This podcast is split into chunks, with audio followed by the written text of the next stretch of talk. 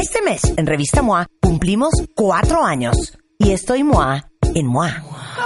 11 pasos para darle la vuelta a tu vida y reconstruirte. Desde tu cuerpo hasta la actitud, desde tu perspectiva hasta tus creencias y cómo resignificar todo lo que te ha pasado. Nacimos celosos y cómo trabajarlo. ¿Por qué la obsesión por la felicidad nos hace la vida miserable? Y porque ustedes lo pidieron, mi infalible rutina de brazo a prueba de saleros. Revista MOA, cuarto aniversario. Reconstrúyete de pies a cabeza las veces que sea necesario. Una revista de Marta de Baile. Pero oiga, oigan la voz de este cuate de Chromio.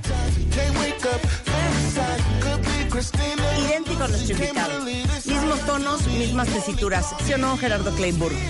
¿Verdad que se parece? Ahorita les vamos a decir quién está invitado en el programa. Pero ya saben que está Gerardo Kleinburg, nuestro maestro de ópera. Y hoy Eh, tenemos clases. Hoy tenemos Pero clases. no digas, no reveles hasta No, no, después. no voy a revelar.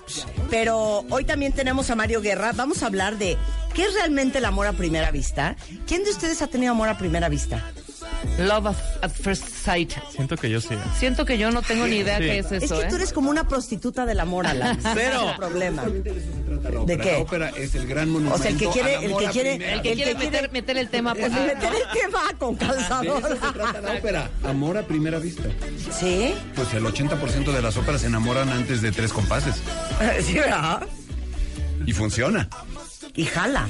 Y jala. Pero perdón, siempre acaba en tragedia. No siempre, no siempre. O sea, siempre alguien se suicidó. Exacto. hay óperas, hay óperas de Rossini donde todos terminan muy a gusto. Oja, Tristán y Isolda, ain't no walk in the park, ¿eh? No. Una cosa muy fuerte, es una cosa durísima. Pero ellos terminan contentos. Finalmente saben que no pueden estar juntos acá y deciden estar juntos en algún otro lugar. En otra vida, qué cosa. En ¿no? otra vida. Qué Imagínate. horror. No, Bueno, De nuevo, gracias, gracias de parte de la ópera, en buena onda. Siempre digo que el invitado, los, el verdadero invitado de este programa es la ópera. No hay muchos espacios tan importantes y con una penetración como este que permita la presencia de la ópera y eso se agradece. no, y sabes que Es Gerardo, verdad, tú has ¿eh? sido un gran contador de historias de la ópera. ¿Cómo nos ha gustado la ópera? ¿Cómo Oye. hemos aprendido de ópera? ¿Qué Yo- módulo yo- será este? Como el 5. Este es como el módulo 4, ¿verdad?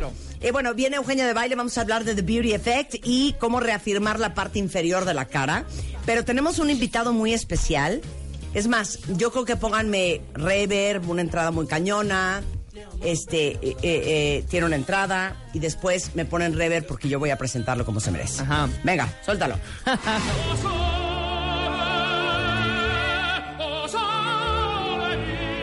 Clases de ópera. Cuarto módulo.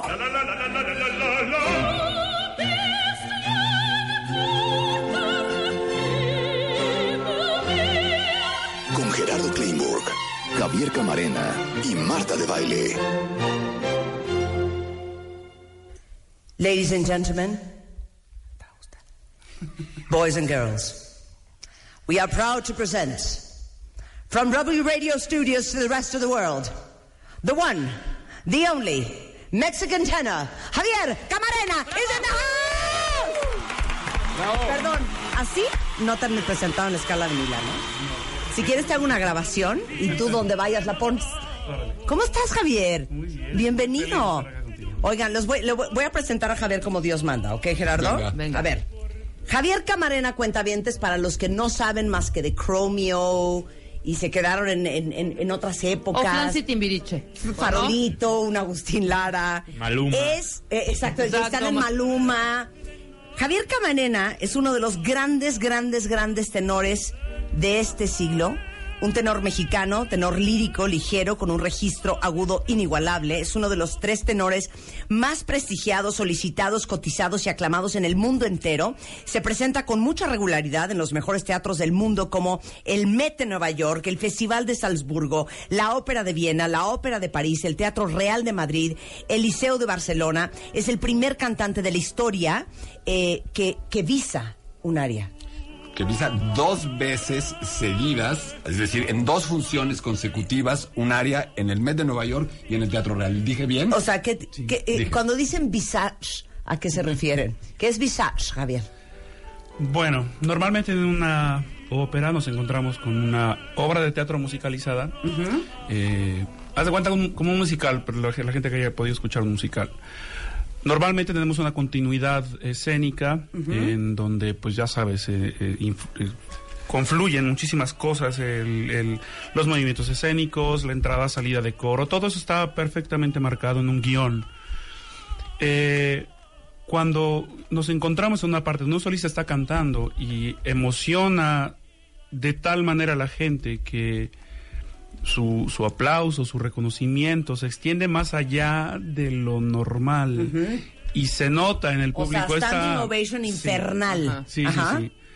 Entonces es cuando, eh, digamos, se, se- se le concede al público, porque es al público, eh, por parte del artista, otra. la otra, sí.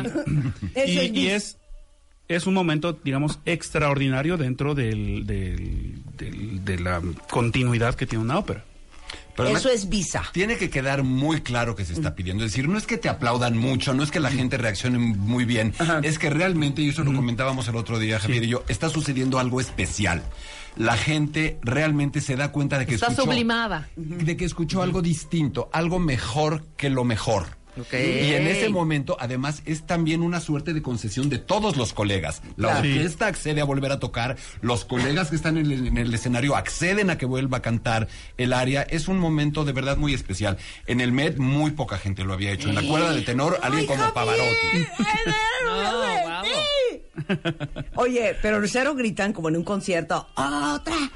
¡Otra! No, No, pero llega a ver el aplauso. Aplauso. O sea, el- el- el- Así. con- pies. Y en Europa con los pies, en Europa No, patean. así no, Y Rulo. entonces regresas de. Ándale, muchachos, échenmela otra vez. ¿Así? Arráncate, maestro. Sí. Ah, arráncate, Arránquese, maestro. maestro. Y, y es el área que dura. Pues, de- de- mm, a veces como son muy largas y por supuesto no pueden extenderse tampoco tanto más allá del tiempo que tienen pactado digamos con la orquesta y así Claro.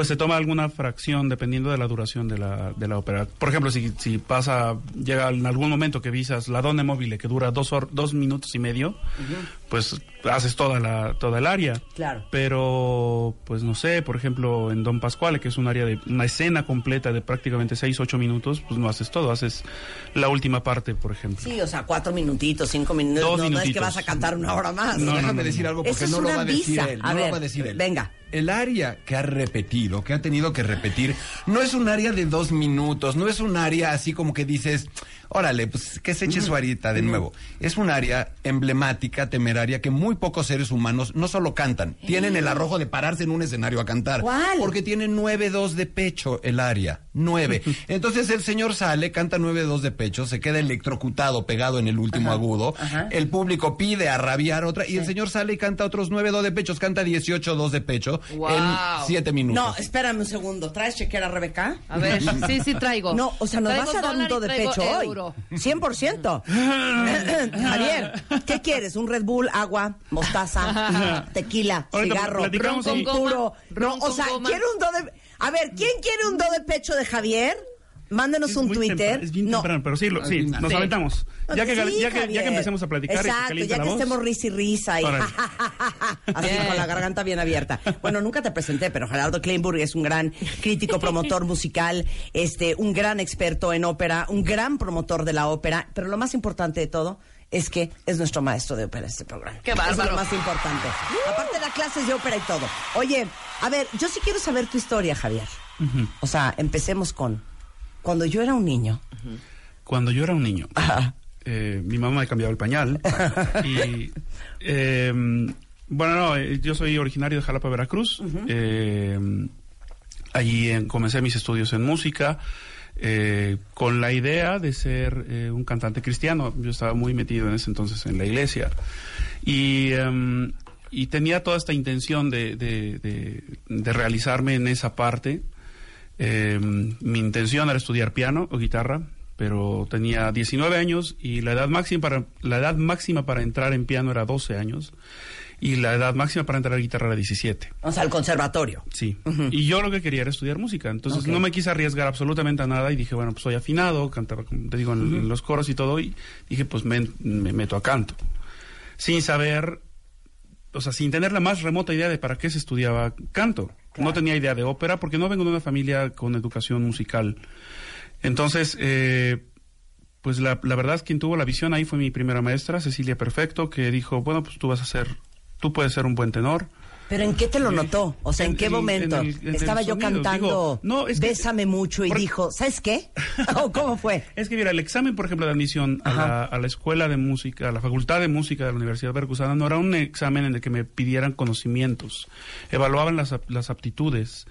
Eh, me- por ejemplo, tocaban una nota en un piano, yo tenía que repetirla, eh, seguir este un, un beat, por ejemplo, un ritmo y, y seguir eh, con este con esta constancia en el ritmo.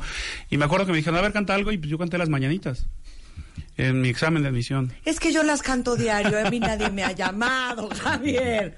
Wow. ¿Verdad? Pero como te digo, era algo de aptitud. Nadie. más. No, espérate, pausa, me vale. Es que cantamos las mañanitas diario aquí, ¿eh? ¿Sí? Neta. O sea, Sí. sí, nos echamos el... ¿Ya las cantaron? No, no la hemos cantado, pero podemos si Te la quieres. podemos cantar, a ver qué opinas Pero de qué tal nosotros. así, no, pero las podemos cantamos cantarla juntos. si quieres. Pero la podemos cantar cantamos si juntos, la quieres. cantamos juntos. Pero es el happy birthday. Sí, no Ok. importa. Ok, ¿sí va? Va. Tenemos Ok. otra, Y luego- pero y luego- no la y luego la mexicana. Sí, ok, ok, va. Happy birthday to you. Happy birthday to you. Happy birthday, dear Thank you Javier. very much. Happy birthday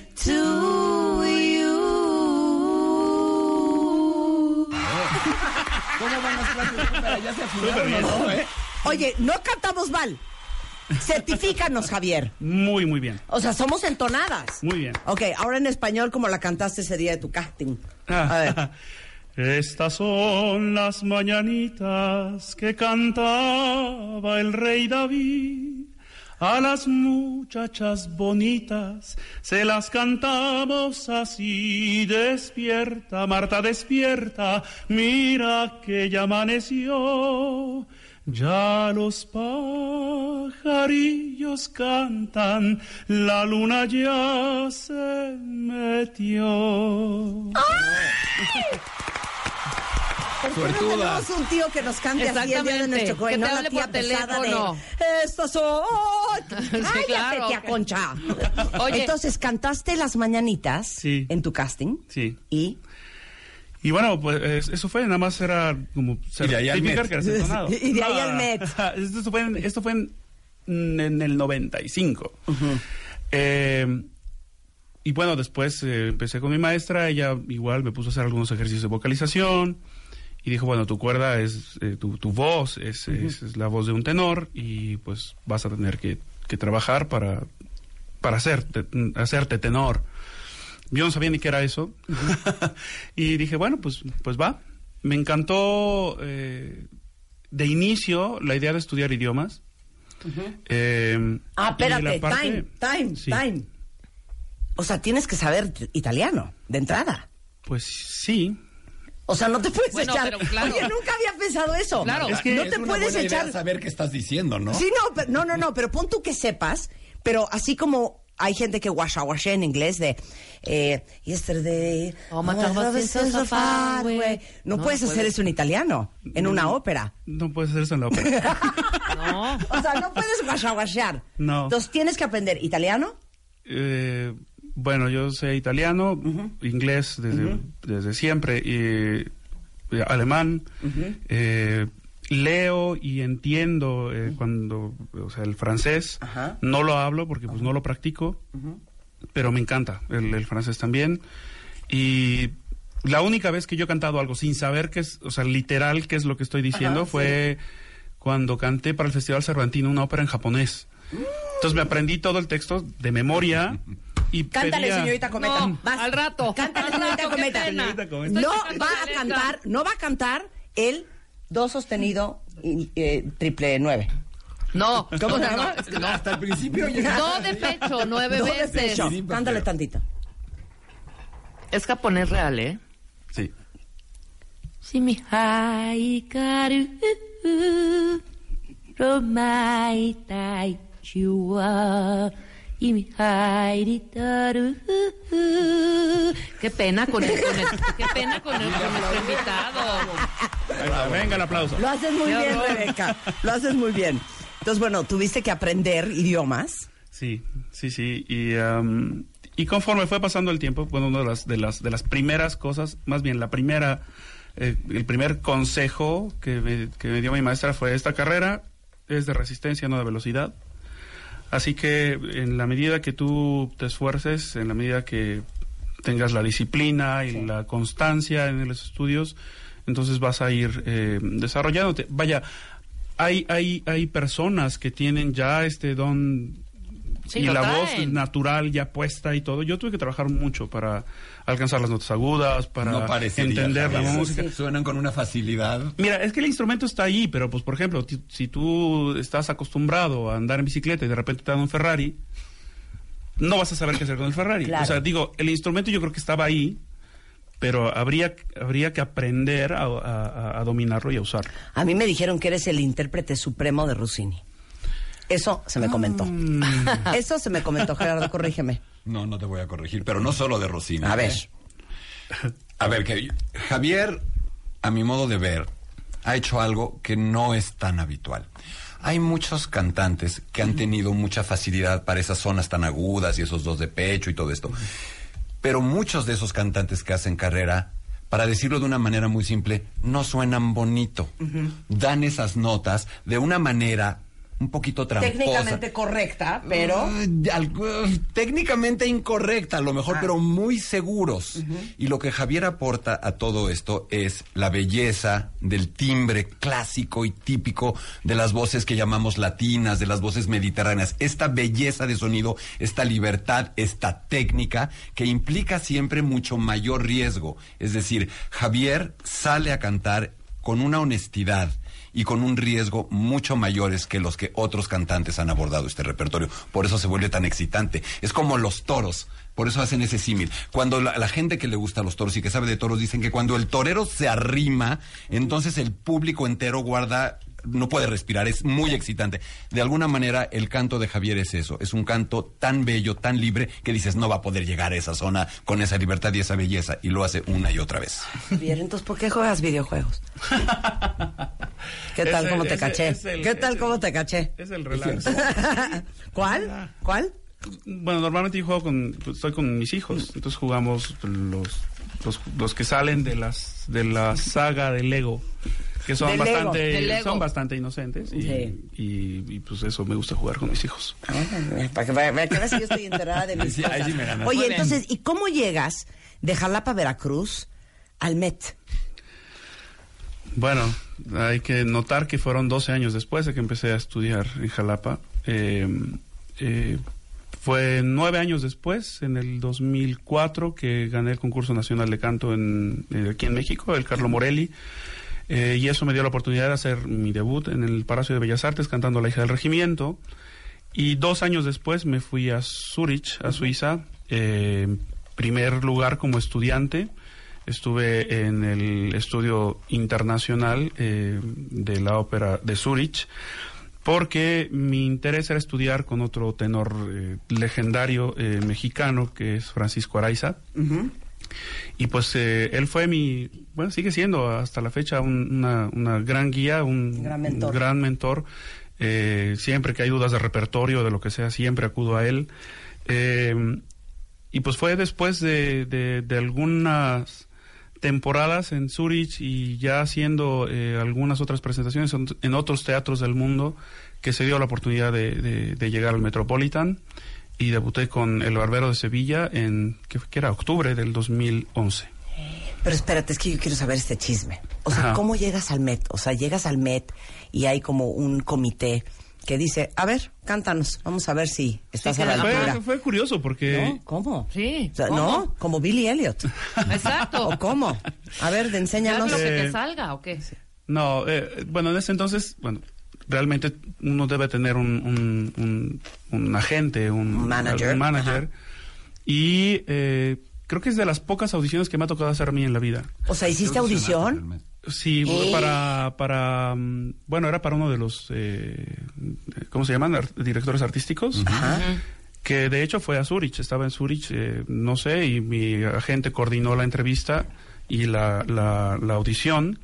Y de hecho me ofrecieron hacer mi debut en el Metropolitan en el 2010 con la producción que hizo René Fleming, era Fleming me parece, sí, de Armida. Y yo iba a estar dentro de esos eh, tenores que tiene, creo que tiene cuatro tenores la, la, la obra.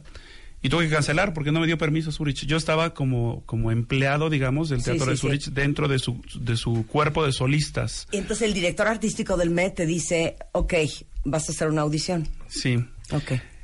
Y cosa curiosa, yo voy al Met, después de que me dicen, bueno, te ofrecemos tal y tal, me ofrecieron el Barbero de Sevilla, que fue lo primerito. Yo llego allá, canto la primera función Sí. del Barbero de Sevilla Ajá.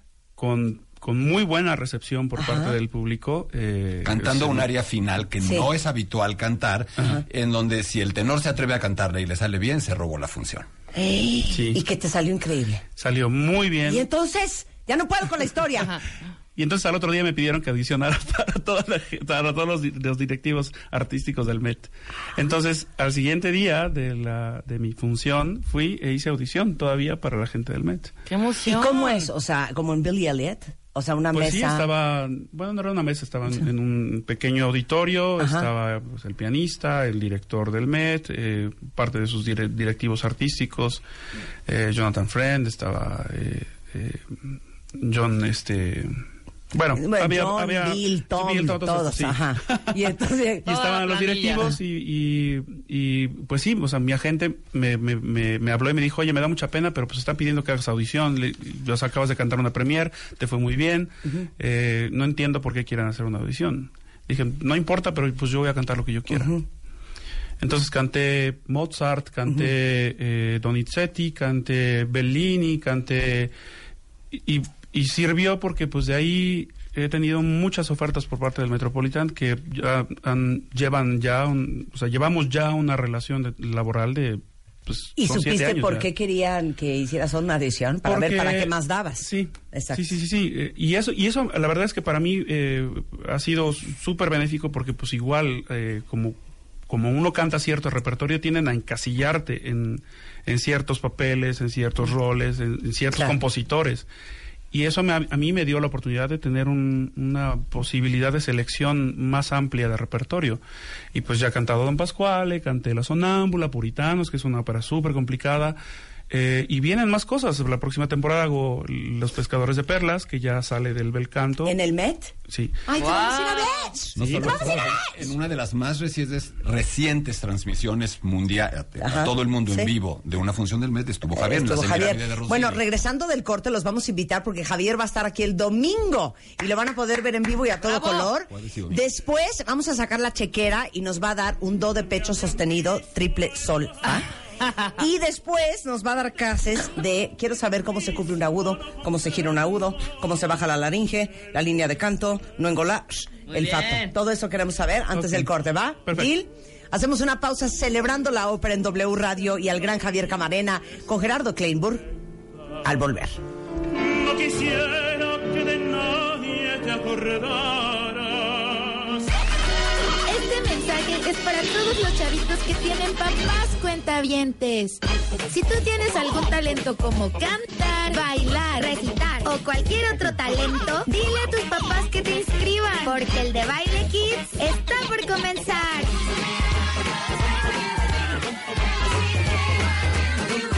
Tus papás que graben en 30 segundos lo que sabes hacer y suban tu video a wradio.com.mx o a martadebaile.com. Lo más padre es que te vamos a regalar un viaje a Orlando y entradas para Disney World. Todo pagado. El de Baile Kids está por comenzar. TGRTC, diagonal 0453, diagonal 18. Clases de ópera. Con Gerardo Kleinburg, Javier Camarena y Marta de Baile por W Radio. Regresamos.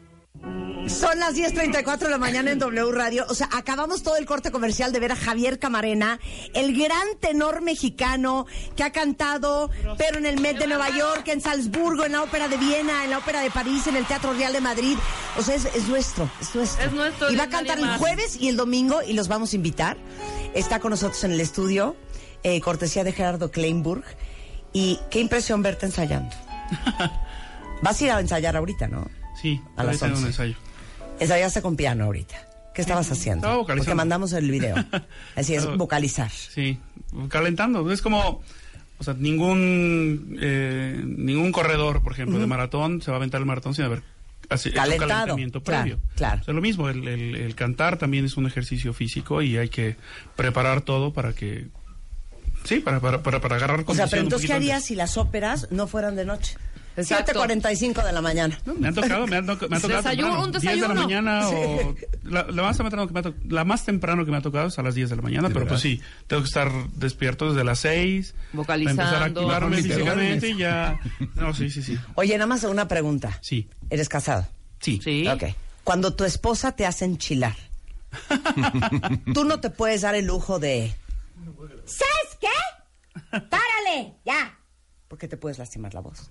No, porque ya si lo hago, si lo hago bien postado. ¿Sabes qué? ¿Sabes qué? ¿Quieres- ¡Órale, yo!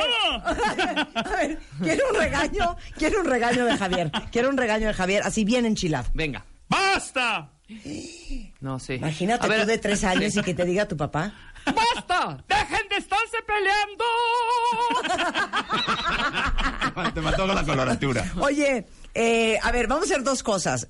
Les va a dar, no sé si es un do de pecho, un fa de pecho, un sol de pecho, pero ahorita van a escuchar a Javier cantar en todo su esplendor. Lo que nos quieras ofrecer. Sí. Lo que nos quieras ofrecer, ¿no? Pero dos cosas antes. ¿Cómo se cubre un agudo y cómo se gira un agudo? Wow. Es que les he echado aquí mucho el rollo Sí. y ahora sí tenemos la oportunidad de que alguien Mira. les diga. Sí. ¿Y, por qué- y para qué sirve? ¿Y ¿Por para qué se hace? sirve? ¿Y qué se hace? ¿Y cómo le hacemos? Y de hacerlo como lo haríamos. Cuando nosotros, cuando nosotros hablamos normalmente, eh, lo, que, lo que está sucediendo para emitir el sonido es que el aire va a correr a través de nuestra laringe, pasa a través de las cuerdas vocales, las hace vibrar y ese sonido encuentra resonancia en, digamos, en nuestro paladar y todas las cavidades Senos que tenemos paranasales. en, el, en los Senos paranasales y la- en el cráneo, todo, en la Ajá. cabeza. Yo como estoy cabezón resuena mucho. Eh, entonces, Pues sí. eh, normalmente eh, nuestras cuerdas vibran a cierta frecuencia. Conforme queremos ir eh, a las notas agudas, las cuerdas deben vibrar más rápido. ¿Ok? Y entonces van más juntitas. Lo que pasa es que eh, si nosotros seguimos con la emisión natural de nuestro sonido, lo que va a pasar es que lo que vamos a hacer, así por intuición, es tensar ¿Sí?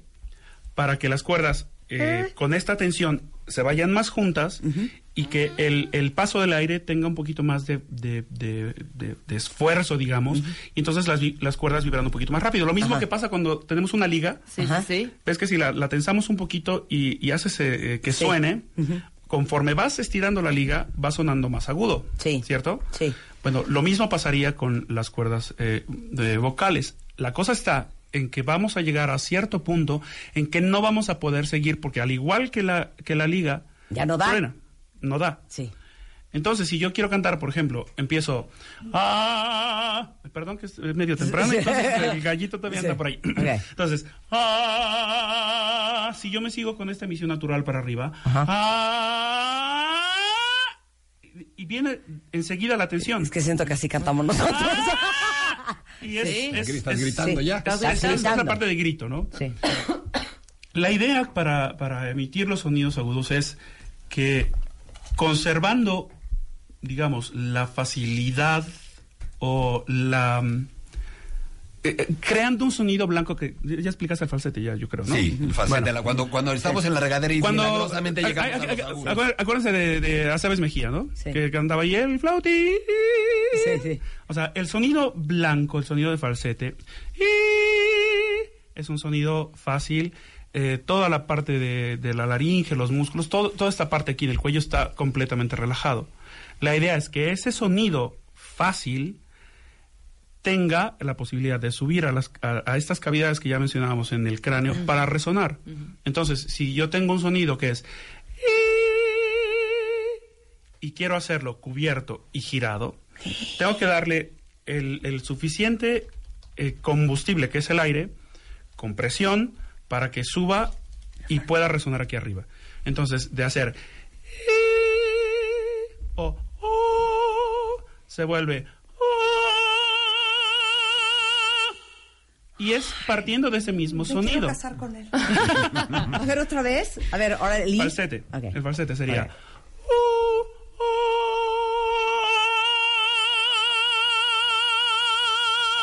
Y es un sonido que tiene que ser, tiene que ser Y no estás fácil. gritando. No, No. No. es simplemente darle la energía necesaria para que este sonido pueda llegar a esta parte de arriba en la cabeza Sí. y que vibre.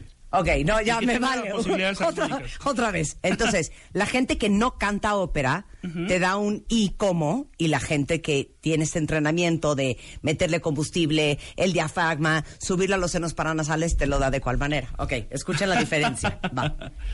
A ver, por ejemplo, Normal. eh, una canción que, se- que Sí. saben todos, ¿no? Ok. Empezamos con eh, la, la- la- la- la primera versión, sin impostar, todo tranquilo. ¿no?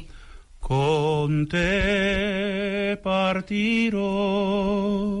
Paesi che non ho mai veduto e vissuto con te. Con te io li rivivrò con te partirò. Sul navi per mari che io lo so no no non esistono più. Con te io li vivrò. ¡Bravo!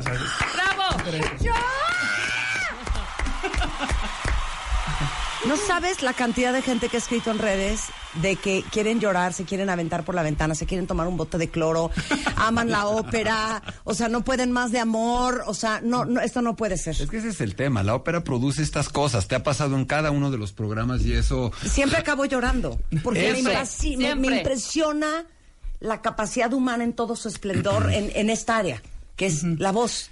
Marta y Rebeca. Y el trabajo que hay Ay, detrás. de- Javier, Sobre ¿qué todo, el trabajo. Javier, queremos ser tu amigo. Ahora, ¿qué es el do de pecho? ¿Te lo vas a aventar? ¡Uy! Tomándose en consideración que son las 10.41 de la mañana. El jueves y el domingo, que ya va a ser más noche, seguramente le va a salir como le sale en el Met. Pero esto es W Radio, son las 10.42 de la mañana. ok, ¿cuál es la gran gracia del do de pecho, para empezar? Es una nota muy aguda. Eh, Ah. hay, que, hay, que, hay que, bueno, dentro de la historia de la evolución de la ópera, hasta los 1800 y principios de los 1800, todas estas notas que, los compositores escribían normalmente se, cansaban, se cantaban en falsete, que era lo que ya explicamos, que era la voz blanca, y por ejemplo en, los puritanos que teníamos... Eh, el atrevante, el aspirante. Y así se cantaba, ¿no? Hoy haces eso en un teatro y te matan. Sí, Te porque a raíz de un francés que se le ocurrió inventar esta parte del, del- de tener la voz en esta posición alta que, que tenga calidad armónica, que fue Dupré, ¿cómo se llamaba? ¿El primer nombre? Eh, ahora te digo. François, François. Jean-Christophe. Cualquiera de esos. Ajá, cualquiera de esos. Henry. Ajá, este, sí, sí, sí. eh, Dupré, bueno, fue este cantante francés que evolucionó la, la, la, la realización del sonido, la, la generación del sonido. Entonces, a partir de él, todas estas notas se hicieron ya con la voz impostada, con, eh, de cabeza, digamos, como se dice, porque pues el sonido vibra. Gilbert. Gilbert. Ok. San Google. Y, ah, y entonces ya no se hace de esta manera. eh, y pues sí, eh, hoy día se tiene que cantar a voz plena arias que antes se cantaban con, con falsete. ¿Y de apuro do de pecho? Y pues está, Ok. ya mencionaba la de la hija del regimiento, que es un área que... Ok, va. Y además todo esto tiene, tiene que ver con, con que las salas de conciertos se hicieron más grandes, las orquestas más grandes. Claro, porque cantan sin ya no se micrófono. podía cantar así, había que cantar así, con esta nueva técnica. Y Claro. con diferente dif- diferente entonación la, la, la, la orquesta también, porque Sí. antes eh, tenía otra frecuencia, ahora es más aguda de lo que era Claro. antes, y tiene otra sonoridad. O sea, la orquesta hoy día es mucho más brillante que lo Que que, antes. se escuchaba en el tiempo Y no de te Mozart. puede opacar la orquesta a ti. Claro. Oye, pero dime una cosa, ¿no hay momentos en donde dices, mierda? Ya estoy a 10 10 segundos, ya voy en la parte en donde voy a tener que trepar, cero voy a llegar. Cero voy a llegar, cero voy a llegar, Esa cero no- voy a llegar. El no no, no voy a llegar. Sí, sí ha pasado. ¿Sí? ¿Y qué haces? Sí, Y de hecho fue una de las transmisiones de radio del Met, porque yo estaba saliendo de una infección horrible en los bronquios. Este, y pues llegué y no estaba al 100%. ¿Le bajaste la ¿Y entonces qué nota hiciste? Pues corté.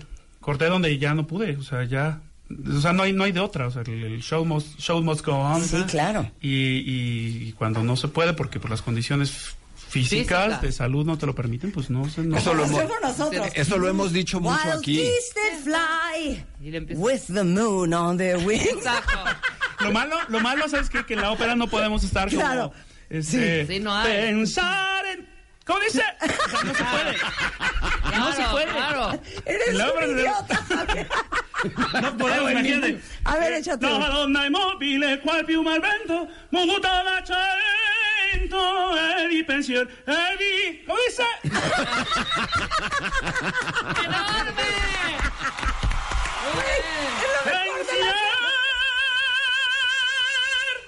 Tienes que cantar. ¡Wow! Hay una anécdota que no sé si sea real. ¿Cómo dice?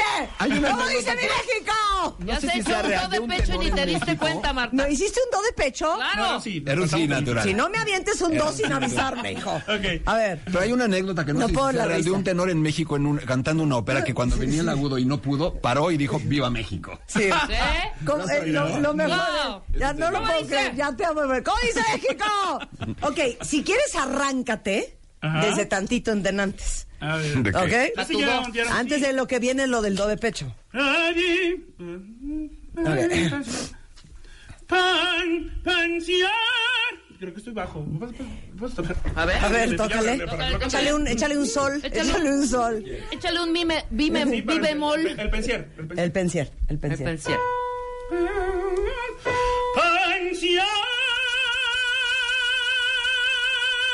Ese sería el sí natural. Pues, ¿Hay una más arriba? Pues el do de pecho. No El manches. do de pecho. Tengo miedo. Pues puedo, repito pensier, nada más medito en arriba. A ver. Pe- Pensier. Ese sería el do de pecho. ¡Wow! O sea, les digo una cosa, no cualquiera les regala un do de pecho un martes a las 10.46 de la mañana. Qué increíble, Javier, qué talento. A ver, somos bien, bien, bien, ¿cómo se dice? Bien, ¿quién sabe Rejegas. A ver. El domingo te voy a ir a ver a las 5.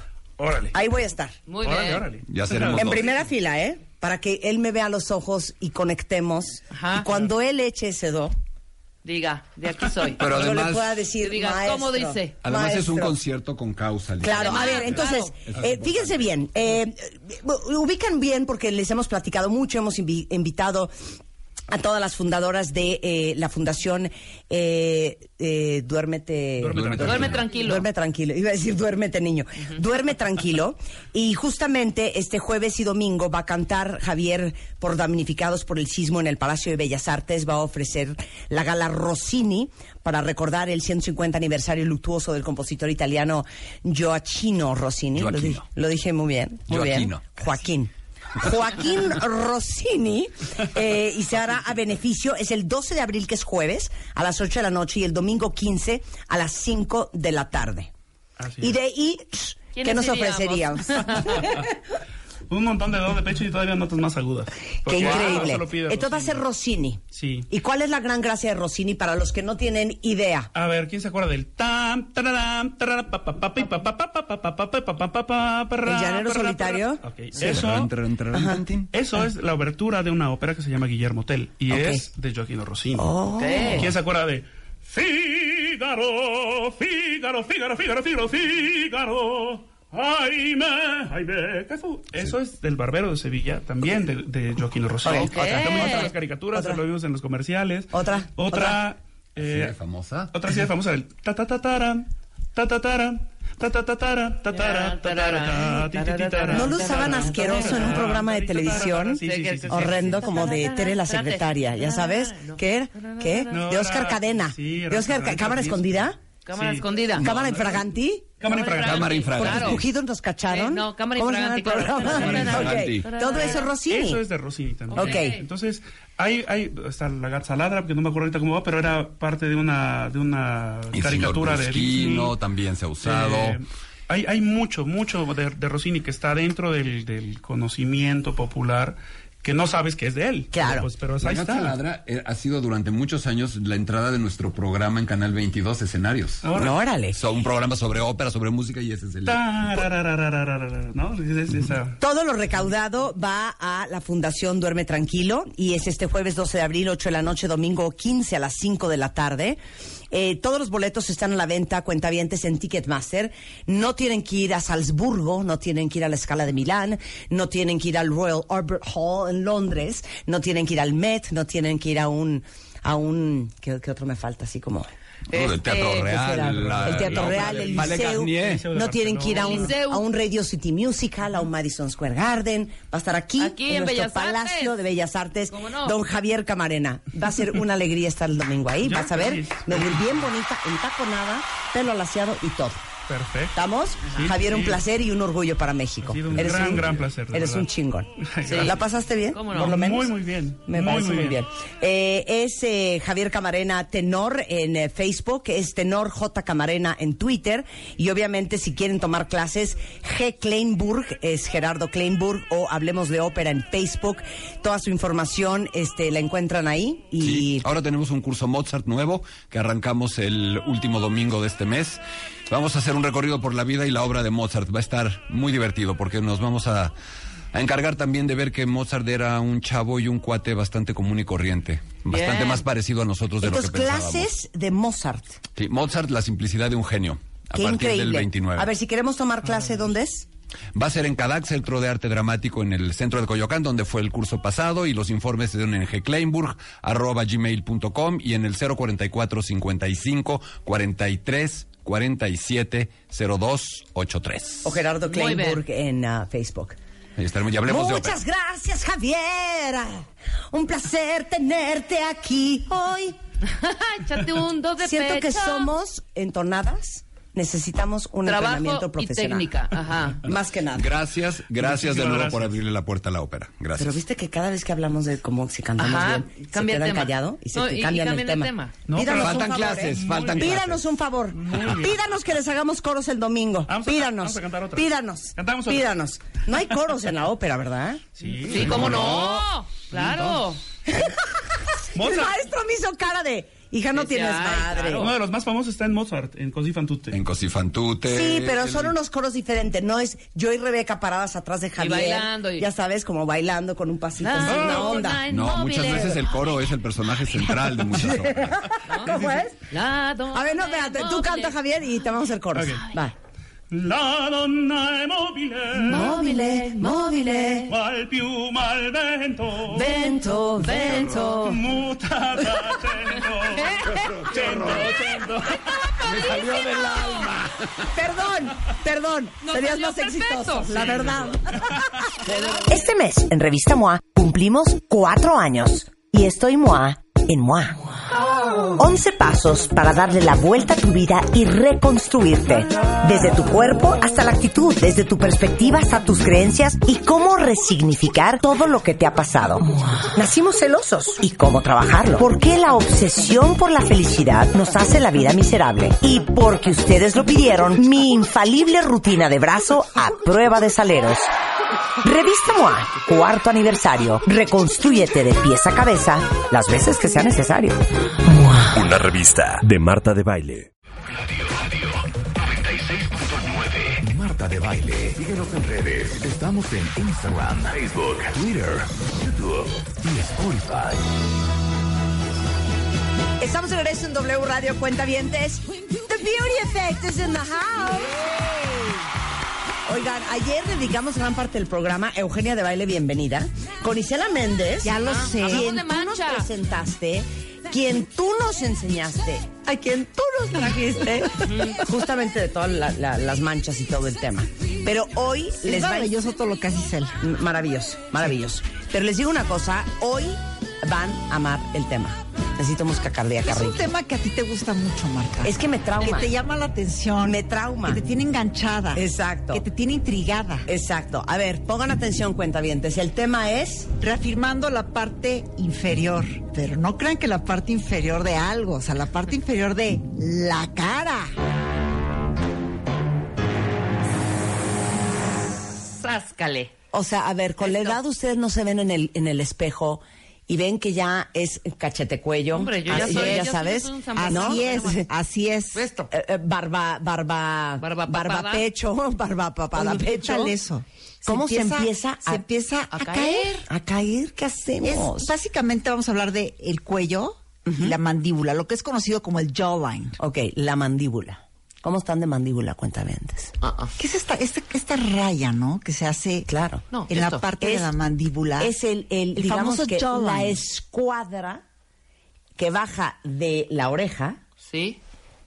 hace un corte y va hasta el mentón. Si te tuvieras que decir ahorita qué jawline Ajá. de cualquier celebridad Sí. te gusta. Eh, es que el primero que me viene a la cabeza me parece un poco muy marcado, pero bueno, Angelina. así nació Angelina Jolie. Sí. Angelina lo tiene muy Angelina marcado. Lo tiene muy marcado.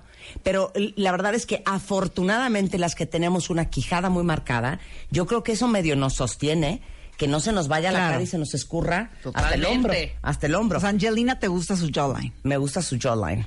Claro. Oye, y hemos hablado muchísimo con Abel de la Peña, para todos los hombres que están escuchando este programa, que cuando alguien se te hace un cuero, un hombre, Claro. normalmente, o sea, subconscientemente lo ves.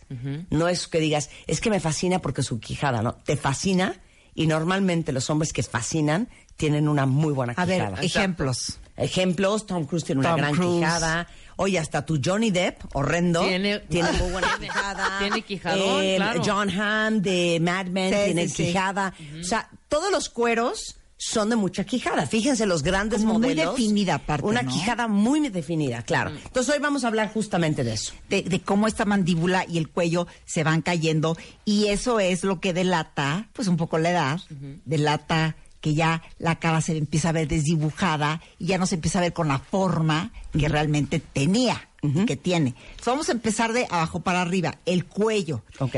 Fíjate que el cuello es algo que se arruga y se hace flácido, pues ob- obviamente con el tiempo.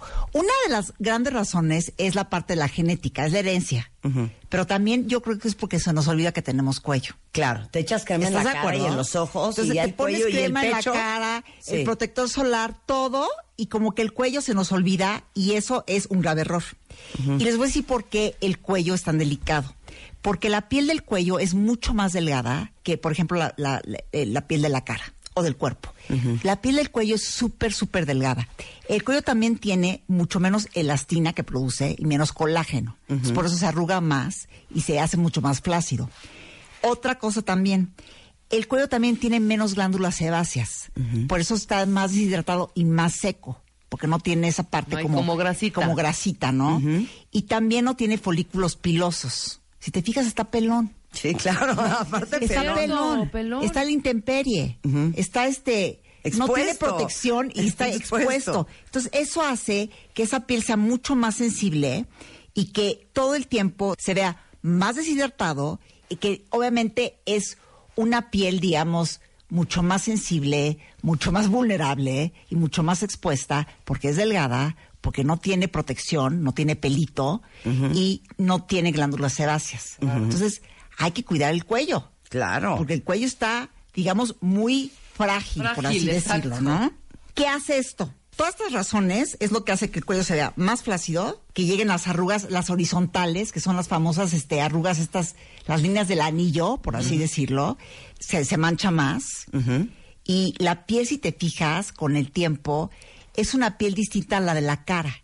La piel es mucho más áspera y también más opaca. Entonces, de repente tú ves que la cara está en un estado y el cuello como que no hace match. Totalmente. Bueno, en el cuello, como en las manos, se te ve la edad. Se te ve la edad. Yo, yo siempre le digo a Abel que deberían de abrirnos en la nuca, ya sabes, una rajadita, jalar Y ya. y dos puntadas y ya. Y entonces me dice, no, no se puede. Ya lo Siempre sé. tiene No. que ser como atrás de la oreja y bueno, esas operaciones de cirugía Pero y aparte más sabes que eh, hay muchas chavas que sufren con la parte del cuello. Y- y no quiero balconear por eso a nadie. claro que es No quiero genético. balconear a No, nadie.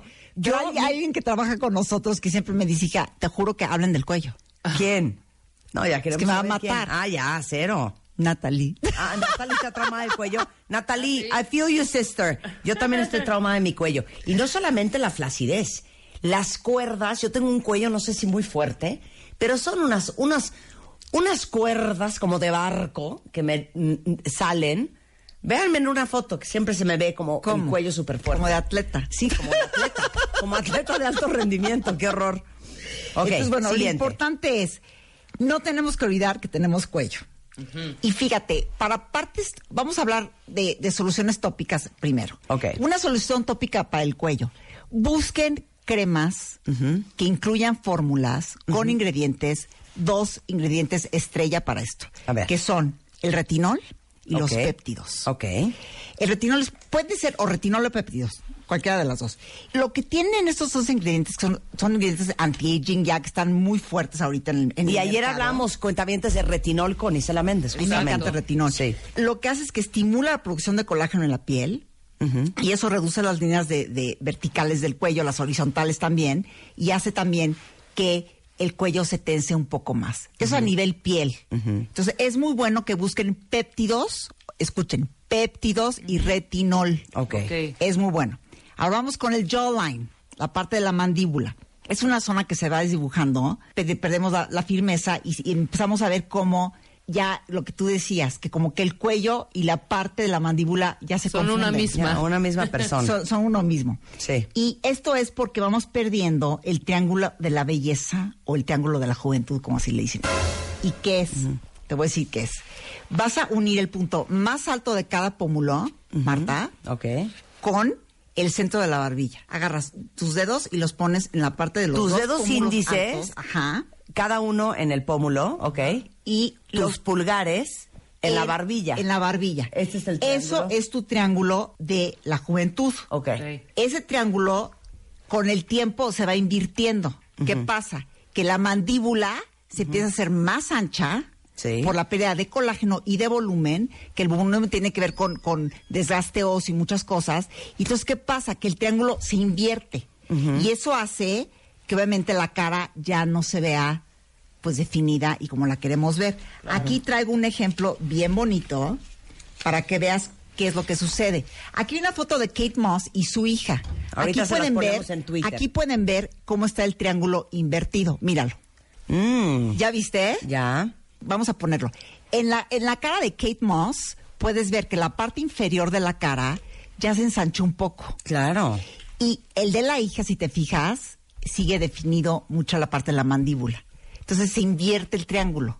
Claro. Eso es lo que también hace que te veas que ya no está definida la cara.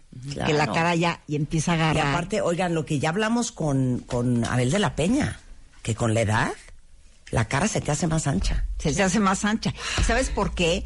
Porque a partir de los 25 años pierdes el 70% de la producción de colágeno en la piel. Pero eso se empieza a notar a los 40. Entonces, hasta los 40 años empiezas a notar eso. Pero realmente es porque estás perdiendo y perdiendo y perdiendo colágeno a partir de los 25 años. Claro. Entonces, es bien importante que la genética sí tiene que ver, pero les digo algo, sí la compostura, o sea, el arreglo tiene que ver mucho con el estilo de vida. Claro. ¿Qué es lo que comes? ¿Qué te pones? ¿Cómo te cuidas? De verdad, ¿eh? Es el 80%. Sí. O sea, hoy en día. Porque antes no teníamos tantas cosas y pues ya era a la merced de Dios, o sea, de cómo te Claro. fuera. Y ahorita puede ser muchas cosas. Entonces, para tratamientos tópicos que puedes buscar como reafirmantes, tienes que buscar cremas que tengan fórmulas que contengan retinol o, por ejemplo, ácido hialurónico, la coenzima Q10. Eso es, eso es muy bueno. La parte de los péptidos. Eso es bien importante para usar tratamientos tópicos para reafirmar la cara y empezar la atención. Ahora, también hay tratamientos que puedes hacer en consultorio para cuello y este y mandíbula. Vamos a hablar de, de tres que me gustan mucho. Uno es el Lutherapy, que el Lutherapy lo que hace es que te produce mucho colágeno y es, o sea, cuando tú entras a hacer, a hacer Lutherapy, realmente es un procedimiento como de una hora y media, pero tú vas a empezar a ver cómo se manifiesta el colágeno como hasta los tres meses. Entonces, es una parte que vas a empezar a ver cómo la piel se tensa más. Lo que tiene muy bonito es que es muy natural, no es invasivo y es súper natural porque es tu mismo colágeno que estás produciendo. Eso va a tensar la piel mucho más y la va a definir más. El Lucerapy es una maravilla y sirve para toda esta parte.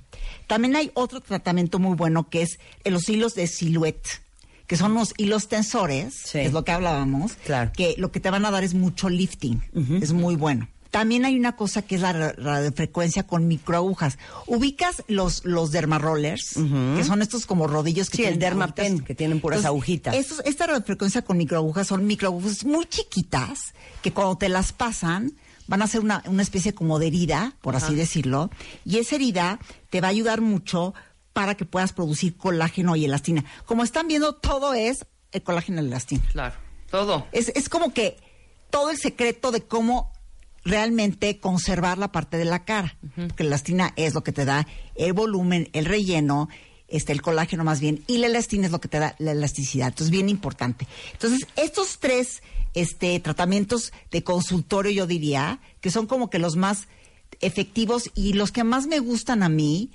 para esta parte de conservar el óvalo facial y el cuello. También, si hay procedimientos que incluyen poner un poquito de botox, tal vez en, en- en la parte de la barbilla, en la parte de, de la mandíbula, que eso da definición. Y hay un sinfín de cosas que, de hecho, esos tres tratamientos sí los saqué de la clínica de Isela Méndez, que los dan ahí. Muy bien. Está muy bien. Entonces, U-Therapy, hilo silhouette. Yo conozco a alguien que se acaba de poner los hilos A ver, justo a en la quijada. Me dijo que no le dolió nada. Este, si quieren ahorita les posteamos un video de cómo son lo de los hilos. Sí. Este, pero que no le dolió nada y está feliz y encantada. Ya sabes, lo que pasa es que a nosotros todo nos da miedo. Es que todo Pero nos da miedo. Todo nos da miedo. ¿Y bueno, radiofrecuencia con micro cero. Así despierta. Son unas como agujitas, te las Te meten y te jalan. y, de respu- y después las, las sacan y el hilo se jala. Y el hilo tiene como unos piquitos chiquititos Ajá. que a la hora de que jala, los piquitos ator- se atoran con la piel y jala la piel para atrás, ¿me Sí, entiendes? Claro, claro, claro. Y está encantada. Y aparte creo que son hilos que se que con el tiempo se disuelven. Exactamente, se absorben, se o sea, absorben. no tienes que, que irte a quitar los hilos y ponerte unos nuevos. Bueno, esos son los hilos qué ¿verdad? que también los hace Qué eh. Isela Méndez. Oye, ahora, este, de- de- hablaste de la coenzima eh, Q10, Sí. de retinol y de ácido hialurónico. Oye, pero espérame un segundo. Yo vi que Clarán sacó una crema justamente como extra reafirmante. Es la extra firming. Es extra firming, Sí, sí, ¿verdad? sí, sí, sí. Ya sé. ¿Y esa qué? Porque acuérdate que yo me siempre me entero de todo. A ver. Esta, fíjate que esta es una línea de, de crema que se enfoca realmente a eso, a reafirmar y a volver a tensar la piel.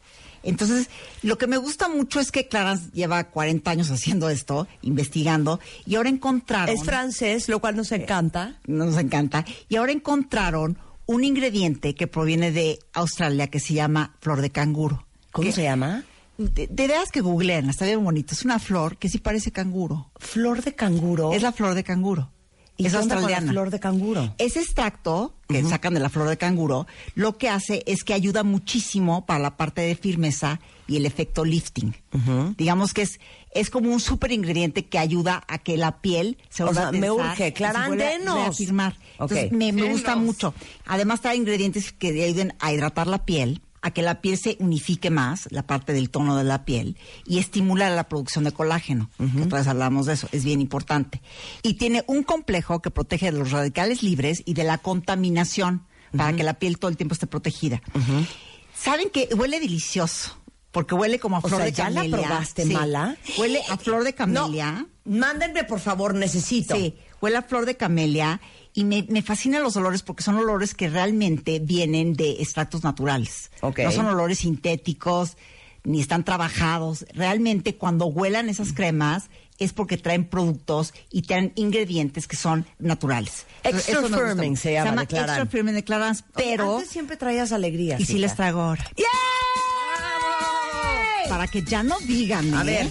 Entonces, les voy a dar la extra firming de Clarins a las chavas, a las beauty fans, y es más, a los chavos también, que manden en Twitter, tienen que mandar al Twitter de The Beauty Effect, Que es arroba The Beauty Effect. arroba The Beauty Effect, tienen que decir, lo acabo de decir, ¿eh? ¿Cuál es el nuevo ingrediente que trae ese producto de que es extra firme de Clarins? ¿Cuál es el nuevo ingrediente? Lo acabo de decir. ¿Ya sabes cuál es? Yo ya. Entonces, Está muy fácil. ¿cuántos son? ¿Cuántos vamos a regalar? ¿Una? Cinco. Cinco. Ah, muy bien. Ok, vamos a regalar cinco extra firmings de Clarán a los cinco primeros beauty fans que en arroba The Beauty Effect obviamente con su ID de cuentaviente o su ID de beauty fan, nos digan cuál es el ingrediente que tiene la crema extra firming de Clarán. Ya me la empiezo a poner hoy en la noche. 100%. Qué maravilla. ¿Sabes y la qué? venden en, en las ¿Y sabes departamentales. qué? y Marta, ¿sabes qué? No nos demos por vencidas. ¿No? Luchemos por nuestra mandíbula y cuello. Yo estoy luchando por mi mandíbula, cuentaviente, sin duda alguna. No se den por vencidas. Oigan, eh, la verdad es que la labor que ha hecho el equipo de The Beauty Effect en redes sociales, Instagram, Facebook, Twitter, es extraordinario. Todos los días postean cosas increíbles para todos los que aman el tema de la belleza. Eh, síganlos en The Beauty Effect en Instagram, Twitter y Facebook. Y bueno, gracias Eugenia, es arroba Eugenia de Baile. Gracias. Eh, nos vemos la próxima. Oigan, y la próxima voy a traer otro tema que las vas a aprender. Muy bien. Regresando del corte, Mario Guerres en The House, ¿qué es realmente el amor a primera vista? ¿Eso qué? ¿Eso qué? ¿Ustedes creen, ese- de hecho, ¿ustedes creen en el amor a primera vista? diga Mario qué, Eugenia, pero ¿has yo- tenido amor yo a no. primera vista? Yo creo que sí, ¿no? ¿Sí? No, cero. Yo nunca en la Claro vida he tenido amor a la ¿Yo? primera vista. ¿Tú no? No sé, siento que así de... Qué bárbaro. Esas historias de la vi y dije, Y de aquí Con ella me caso. con ella me voy a casar. No, no sé. Y llevamos no sé. 42 Yo- No, años. no. Bueno, de eso vamos a hablar regresando, no se vayan. Extreme Makeover 2018. Si algo no te gusta de ti, cámbialo. Are you ready? El Dream Team. Janet, Natalie, Miguel, Abel, Karim, Rodrigo, Claudia, Tomás, Eiji, Vicente, Zulami. Llegó la hora de la transformación. Nuestros especialistas en belleza al servicio de ti. Extreme Makeover 2018. Ya tenemos a nuestros ganadores. Sigue la transformación por wradio.com.mx y martadebaile.com. Extreme Makeover. Si no te gusta algo de ti, cámbialo por W Radio. W Radio. W Radio 96.9 FM y 900 AM. Marta de Baile. Al aire. Son las 12.05 de la tarde en W Radio. Híjole, no saben la cantidad de historias que nos llegaron en redes sociales. A ver, léenos, Alan. Mario Guerra, Sí. ¿qué tal? ¿Qué tal? ¿Cómo está? Es que estamos haciendo una cosa ya aquí. vi, ya vi, ya vi. Ok, el tema es, ¿qué es el amor a primera vista? Porque te lo juro que no entendemos. Ok. Ok, pero espérate, vamos a ver qué dice la gente. Alan Lobato, vas. Mira, Claudia dice, yo lo conocí en un taxi y le vi a los ojos. Y me gustó de inmediato para papá de mi hijo. ¿Y qué creen? Ya llevamos 19 años de casados. Ok. Claudia. Yo la conozco. Marisa dice, Sí. Yo conocí a mi marido, fue amor a primera vista. Yo no creí en eso. Y hoy tenemos 30 años de casados. Sí Paren, existe. paren, espérate, espérate, vas. Yo, dice Ángel, cuando conocí a mi novio desde el primer día que entró a trabajar a la empresa en donde yo eh, laboraba, me llamó mucho la atención, me enamoré e hice hasta lo imposible para conocerlo. Y veme, aquí sigo con él. A ver, ¿Qué huele? ok, vamos a desmenuzar el pollo. Sí, exacto.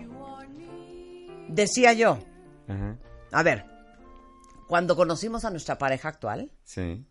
sí la vimos y dijimos, "Ah, Quiero estar. Santo Cristo Redentor. Y Juan seguro dijo, órale, esta chiquita. Esta chiquita sí la mueve, ¿cómo no? Nos gustamos. Sí. A primera vista. Hasta ahí vamos bien. ¿Qué es eso del amor a primera vista? El amor a primera vista es la creencia que muchas personas tienen de que al ver a una persona saben que con ella van a pasar el resto de sus días. Ya Pero es que hay gente que ha hecho eso. Sí, ya sé que sí, pero ahorita vamos a ver qué tan cierto, vamos a agarrarnos de la ciencia para ver qué tan cierto o no. Ajá. Fíjate que me llamó la atención que tenemos tantos años tú y yo hablando cada martes de diferentes temas y nunca habíamos hablado del amor a primera vista, que es de las creencias más extendidas en cosas del amor que existen. Eh, y los el de los mayores debates, ¿existe o no existe el amor a primera vista? ¿Funciona o no funciona el amor Claro, a primera vista? porque yo le diría a una amiga, si me dijera, dije, es que ya troné. Bueno, hija, pues ni modo, pues para adelante. Ajá. No, güey, es que tú no entiendes, o sea, El amor de mi El vida. amor de mi vida. era el amor de mi vida. Exacto. Ya ahí ya quiero vomitar. y después cuando me dice, porque es que tú no entiendes, güey, o sea, amor a primera vista. No. Ahí ya perdió mi interés. Ahora, yo tengo una duda. ¿Cuál A es ver. esta diferencia entre, sí, es amor a primera vista y ya te empiezas a imaginar y a crear castillos en el aire de que estás con esa persona para toda la vida? Ajá. ¿Eso es amor a primera vista o simplemente es que eres un intenso de lo peor? Es que, a ver, Exactamente, claro. Eso- exacto. eso está muy Porque hay gente que dice, te lo juro que yo entré y dije, con ella me voy a casar. ¿Y se casó? ¿Y? Ya se divorció. ¿no? Y entonces dice, es que fue amor a primera vista. claro. Yo pensaría, todos los que escribieron que sí tienen un amor a primera vista es más bien, desde que lo vi, estaba totalmente convencida que él era el amor de mi vida. Yo me subí en ese taxi, lo miré a los ojos y dije, oh Dios, me gustaría que fuera el padre de mis hijos. Te peló, te casaste con él y te Claro. salió. Punto. Pero no es que fue amor a primera vista, es que te gustó muchísimo y te salió el numerito. Claro. Eso es Ya Mario, ya, pensaría. Mario ya develó que es una creencia. Siempre sales, siempre sabes cómo empiezan las cosas, nunca sabes cómo van a terminar. Y, y hay, y tenemos ses- sesgos los seres humanos, ¿no? Un sesgo de confirmación que vamos a ver con más claridad lo que ya esperamos creer y que cuando algo pasa, pues decimos yo ya sabía que iba a pasar, pero muchas veces no pasó y nunca dijiste nada. Pero Eh, chécate Existe, esto. sí, Nada más este ver, ejemplo para échale. que podamos como que ver bien hacia dónde va el rollo. hacia dónde vamos. Yo tengo una amiga que ella jura que se enamoró a primera vista, anduvo con este señor, Ajá, anduvieron cuatro o cinco años, ajá. una relación espantosa, horrible, tronaron, pero ahora no se relaciona con otros, ¿sabes por qué? Porque no siente Lo mismo. lo mismo que cuando lo vio por primera vez. Claro. Entonces, como no siente esa- exactamente eso de que fue a primera vista, entonces ¿Es no hay manera. ¿Es Cecilia? No hay seas manera. payasa, Cecilia. No hay Oye, manera. como dice Isaac en, en redes sociales, y también hay quienes confunden la urgencia Ajá. con el amor a primera vista. Claro, también. claro. Ok. El Las hambre de ganas, el hombre. deseo. Entonces, resulta A ver, ser- tenemos que entender qué es el amor en realidad. Ajá. Porque sí puede ser amor a primera vista, amor, pero ¿qué amor estamos buscando? ¿O de qué amor estamos hablando? Claro. Recordemos que nos dice la doctora Helen Fisher desde esta parte de neurociencia que hay tres formas de amor o tres tipos de amor, no hay un solo tipo. Que el primer tipo de amor es la atracción sexual o deseo, que es esta cosa que es indiscriminado, que cuando ves a alguien dices, de aquí soy, Órale. Órale, ¿no? Y te le quieres aventar, nomás porque las normas sociales dicen que no te la avientes, pero te le quieres aventar. Es muy intenso, aunque es de muy corta duración. Dura hasta que el deseo se satisface, y una vez que el deseo se satisface, pues ese amorcito ya se fue. y Pa' se la pura calentura. parte, Para la pura calentura. Claro. El segundo tipo de amor es el amor romántico o la atracción selectiva. ¿Puedo Este decirlo? amor... Es que si no lo digo me muero. Dilo, dilo, dilo. Ajá. Ándale, pues. Inculator. Inculator. Pero Estás fíjate- Inculator. Y este, este amor, amor. empieza muy rápido y acaba muy rápido. Es como decir, ay, mira, ya la vi, pero después de lo que pasa y ya no pasa nada, ¿no? Ya ni después, ay, ni, No hay más ni- con qué trabajar. Ni le pregunté cómo se llamaba, ¿no? Pero bueno. Después el otro tipo de amor que también está en otra zona del cerebro es el amor romántico o el amor o la atracción selectiva. Este amor es igual de intenso, pero ya no es sobre lo primero que se mueva, porque el anterior es sobre lo que se mueva y si nada se mueve lo muevo para aventármele. Aquí sí ya es decir, no, es que esta persona, esta es, este es de One, este es el amor de mi vida, lo sé, porque lo siento, porque lo huelo, porque lo oigo, porque lo veo, porque somos almas viejas, porque somos almas gemelas, porque nos identif nos reconoce, es que eso me encanta. Porque nos leemos el pensamiento. Sí, sí, sí. claro. Nos reconocimos al vernos y sabíamos que en otra vida habíamos estado juntos, pero la muerte nos separó y hoy vamos a completar nuestra historia de amor. Eso es muy bonito. Eh, lástima que no sea cierto. Entonces, eh, este amor romántico es muy obsesivo, muy obsesivo. Todo el tiempo estás pensando en la persona. Es muy posesivo y es muy idealizado. Y el último tipo de amor, que es el amor de larga duración o cariño, no es tan intenso como los otros, pero definitivamente es más profundo, más estable y mucho más duradero. El amor a primera vista está compuesto de los dos primeros tipos de amor, de la atracción sexual y del amor romántico idealizado. Esos son los dos componentes que tiene. Sí es amor, pero regularmente no uno que dura. Ahora, ya sé que están diciendo las personas que escribieron mentira. Mentira, Miente con los dientes. Porque lo mío sí ha durado, porque entonces sí existe el amor a primera vista. Y mira, las personas tenemos una creencia y qué bueno que existe la ciencia para eso. Creemos que lo que nos pasa a nosotros es lo que pasa y lo que no nos pasa es falso. Pero afortunadamente sabemos hoy que la ciencia tiene un método para identificar si lo que a ti te pasa es lo que pasa o es lo que a ti te pasó. Entonces lo que a ti te pasó no es lo que le pasa a todo el mundo. Que a ti te funcionara algo, no sabes las razones por las que te funcionó. Por ejemplo, esta pregunta de si de veras funciona el amor a primera vista, pues sí, el amor a primera vista funciona para lo que funciona. Normalmente para satisfacer un deseo o para acercarse y conocer a la persona y después de conocerla decidir si quieren, pueden y saben cómo estar juntos. Y deben. Y deben, ¿no? Y Siempre que quieren lo mismo. Cuando te enamoras de alguien a primera vista, eh, lo que sucede es un fenómeno que se llama el efecto halo. Tú ves una persona guapa y automáticamente piensas que es buena. Y no sabes si es buena, sabes que es guapa. Ves una persona que te atrae y de inmediato piensas, es que este es inteligente. Bueno, hasta dices, es hasta buen papá o mamá de mis hijos que todavía no tengo. Pero ya lo vi, ya lo vi.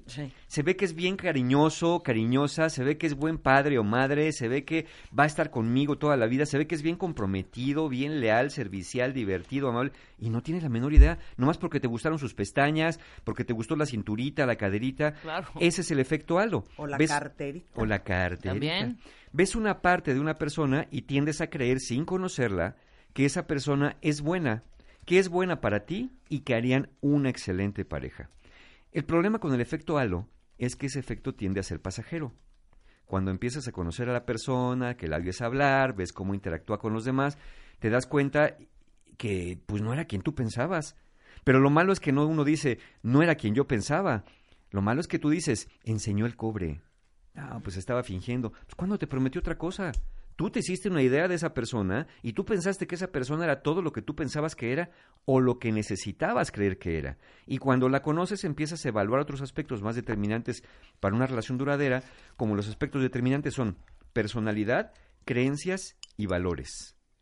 Y si la persona no coincide contigo en personalidad, creencias y valores, esa relación, si la mantienes, va a ser muy, muy insatisfactoria, por guapa que esté la persona, por maravillosa que te haya parecido, o porque haya venido el amor a primera vista, a primera olida o a primera escuchada. Que para el caso da lo mismo. Ahora, si este amor no tiende a no ser duradero, ¿por qué las personas idealizan este amor? ¿Por qué todos sueñan con encontrarse a alguien, como ya nos contaron las historias, en el taxi, en el parque, en el museo, abajo del reloj del metro Valderas? ¿Por qué, ¿Por qué anhelan con encontrar el amor de la vida cuando oyen estas historias y dicen, ah, yo quiero así, enamorarme y ser felices para así? ¿Por qué si saben que no funciona? Bueno, porque es muy llamativo y confundimos dos conceptos. Confundimos intensidad con profundidad. Ah. Y el amor tiene esos dos componentes. El amor bueno, bueno, es bueno, muy fácil confundir intensidad. intensidad con, Con profundidad. profundidad. La intensidad es como una fotografía idealizada del amor que sueñas. Haz de cuenta que en tu cartera tienes una foto del encuentro romántico idealizado y vas comparando la foto con las personas que ves y los escenarios. Y en cuanto identificas que ahí está, ahí está, que te volteó a ver, que se te quedó viendo, que te sonrió, que te coqueteó. Como dicen aquí en Twitter, que te dio la paz en la misa. Sí, sí, sí. O, o, o inclusive que ni te peló, ¿no? Que dice, ay, ni me volteó a ver, pero ¿por qué? Y entonces ya te empieza a traer la atención. Es la búsqueda, este, este, esta intensidad del amor es como la búsqueda del orgasmo infinito, ¿no? Como empezar el orgasmo y que nunca acabe. Pero pues... pues Me dio se- un asca la idea. ya sé, ya sé. eh. Asca. Porque, eh, porque estar pensando que todo el tiempo van a estar así, mirándose a los ojos, suspirando, es una cosa absolutamente idealizada. Este amor, esta intensidad del amor, es más como una sensación que una correspondencia con la realidad.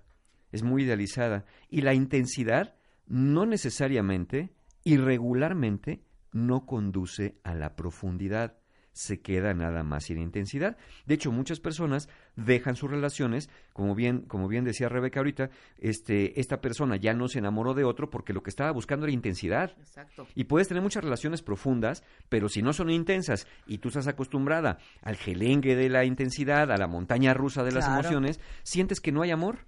Por eso hay gente que es monógama en serie.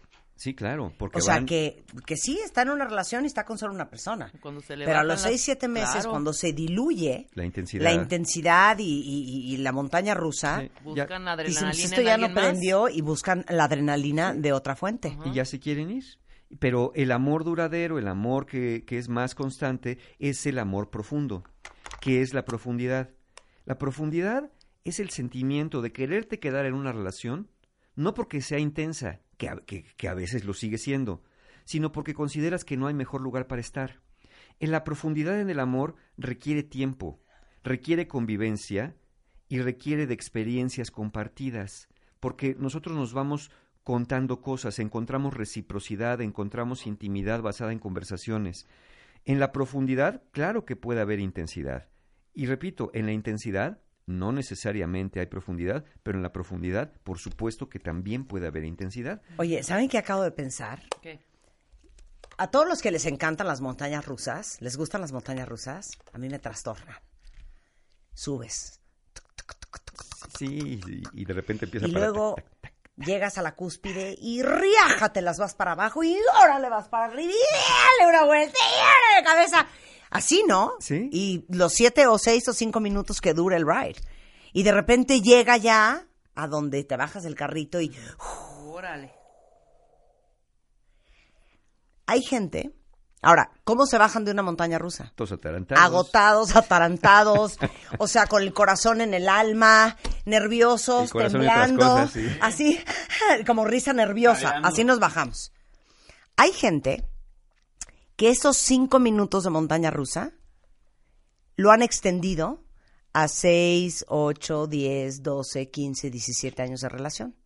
Sí. Y son relaciones de me bajo del coche, vuélvete a subir, no te contesto, me voló el teléfono, nos vamos a divorciar, ya nos volvemos a juntar, te amo, ven y bésame, lárgate, cierra esa puerta, si te vas no te vuelvo a abrir. O sea, así, ¿sí o no? Siete años.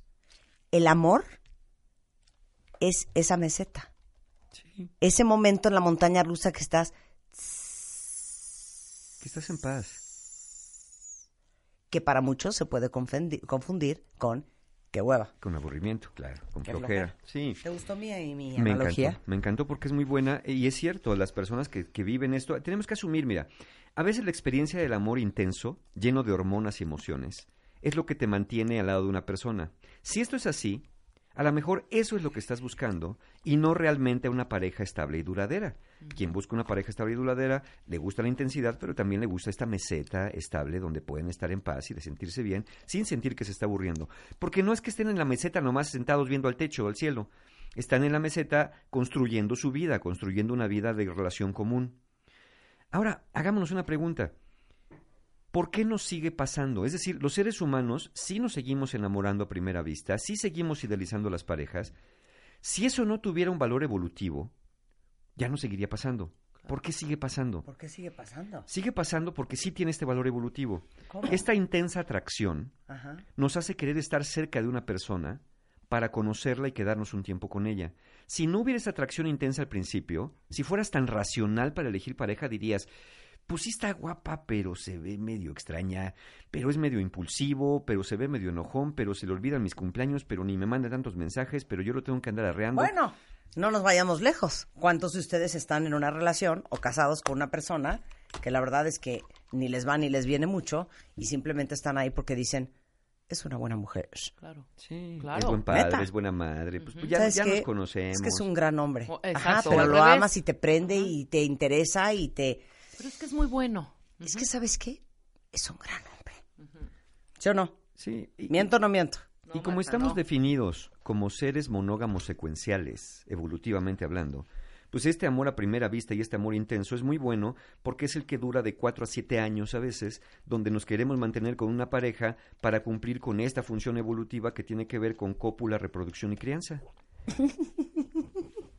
es para lo que sirve. Casi me ahogo Sí. con cópula. ¿Sí? ¿Te pasas? Así, ese es la- el tecnicismo, cópula, reproducción y crianza. Entonces, este amor intenso pues dura de 4 a 7 años porque está basado únicamente en esta función de la- del amor secuencial. es, es muy útil si pensamos en el, en el amor como un medio y no como un fin. Como un medio para conocer a una persona, pero no como el fin para quedarse con ella toda la vida o el tiempo que sea necesario. Miren, piensa en esta analogía. El amor a primera vista es como el boleto para el concierto, pero no es el concierto. Espérate, espérate, espérate. A ver, eso me gustó. A ver, va otra vez. El amor a primera vista es como el boleto para el concierto, pero el boleto no es el concierto. Una vez que tienes el boleto, tienes que ir hasta el lugar del concierto, entregar el boleto y cruzar la puerta. Y a partir de ahí es donde empieza realmente la diversión, donde empiezas a vivir la experiencia.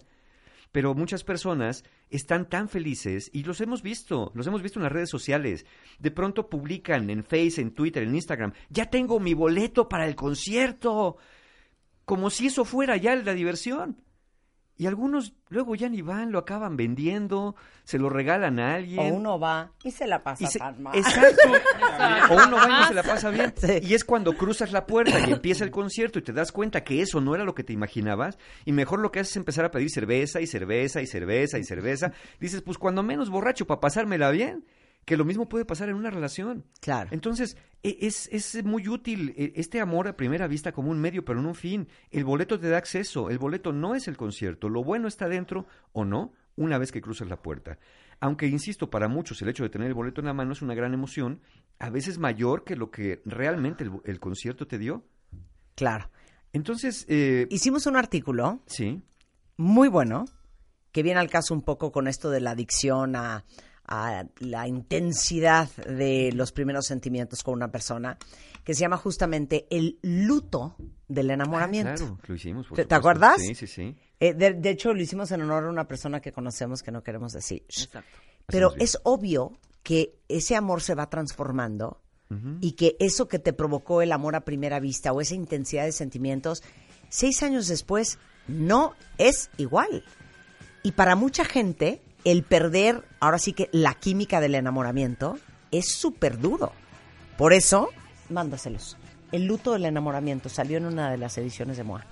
En fin, regresando del corte. Regresando del corte, vamos a ver si de veras, si tú y yo no estamos siendo muy pesimistas, sobre todo para aquellos que dicen, a mí sí me funcionó, y Marta y Mario están siendo pesimistas, hablaremos de eso y hablaremos qué va a hacer si estás en una relación así, y finalmente cerraremos diciendo, entonces, ¿qué? ¿Amor a primera vista, sí o no? ¿Qué Sí. hacemos? O sea, ¿qué hace uno con el boleto? ¿Qué hace uno con el boleto? ¿No? Sí, si no me gusta el concierto. O sea, de que ya lo compraste, ¿ahora qué haces? ¿Ahora qué haces? Regresando del corte, no se vayan. Hacemos una pausa y regresamos. Marta de baile en W. Al aire. En vivo. Escuchas a Marta de baile por W Radio 96.9 FM y 900 AM.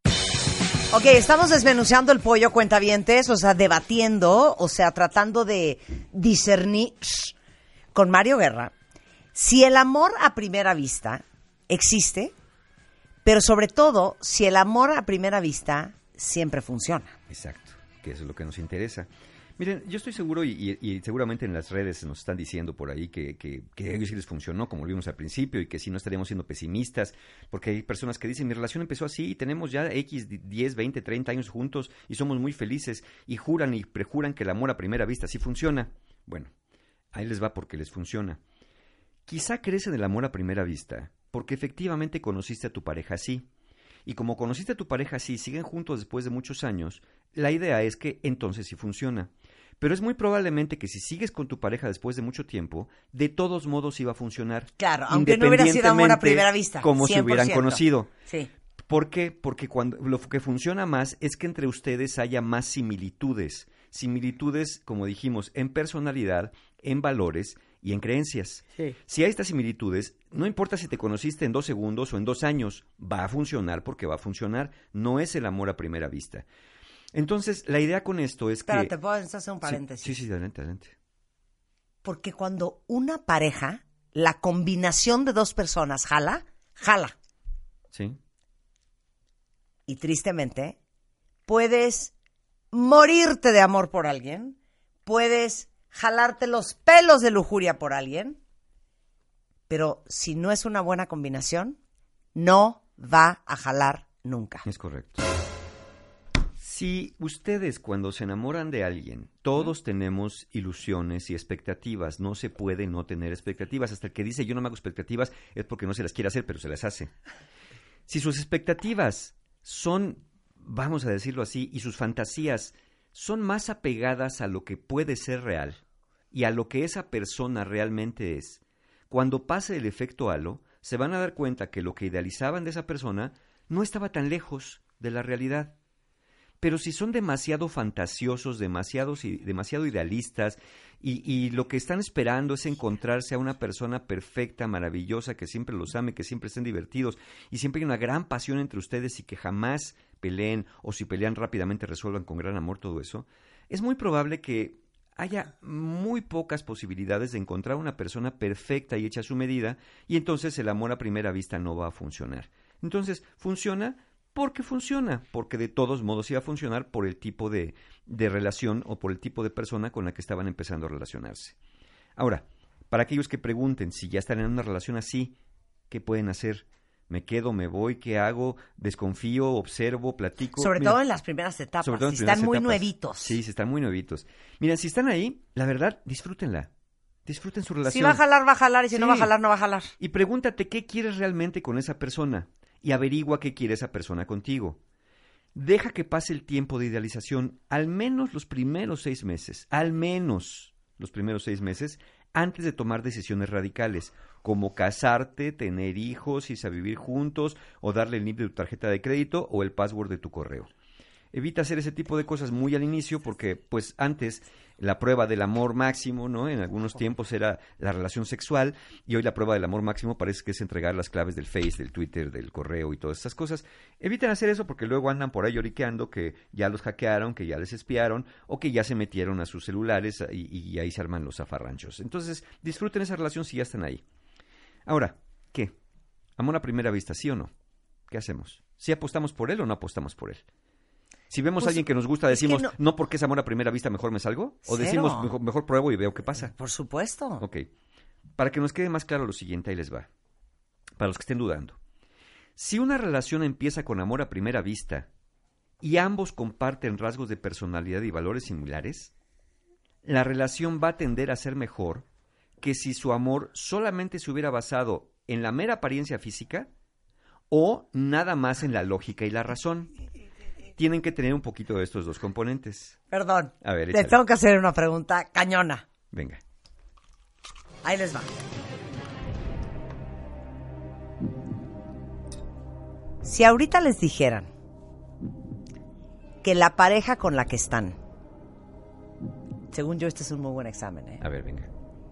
en su vida va a poder volver a tener sexo con ustedes. X. No puede. Ya, no van a volver a tener sexo con ella. ¿Se van o se quedan? Chango.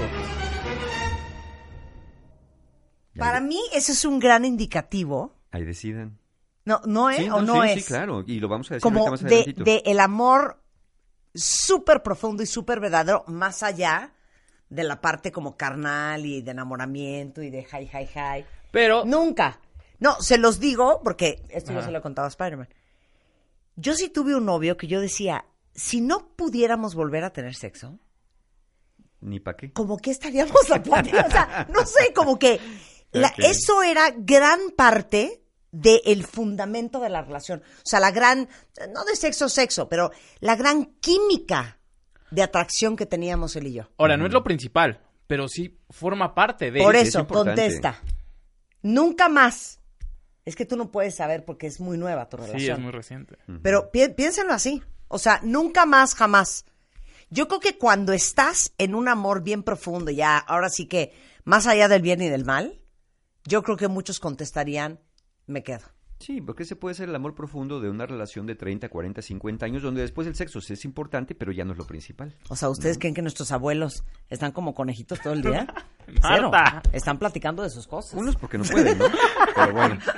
Mira, aquí alguien dice, y, es el, claro ejemplo que decíamos, dice, nos enamoramos a primera vista y duramos seis años y medio, ya que teníamos gustos similares. Fue increíble, pero terminó, pero fue increíble. Y es justo lo que decíamos, un amor de cuatro a siete años es lo que tiende a durar, un amor que solamente está basado en estos gustos de cosas superficiales y, eh, y nada más en el amor a primera vista, intensidad sin mucha profundidad. Eso es, es por lo que termina. Ahora les va una formulita para que vayan identificando, ¿no? Tres, tres supuestos. Si sienten nada más amor a primera vista puro y no hay similitudes entre ustedes, ese es un amor intenso, pero no va a ser profundo, por lo tanto no va a ser duradero. Si es un amor con similitudes, pero sin amor a primera vista, es decir, no, se, no sintieron así mariposas en el estómago cuando se vieron la primera vez, va a ser un amor duradero, pero va a ser un poco menos satisfactorio, especialmente en intensidad.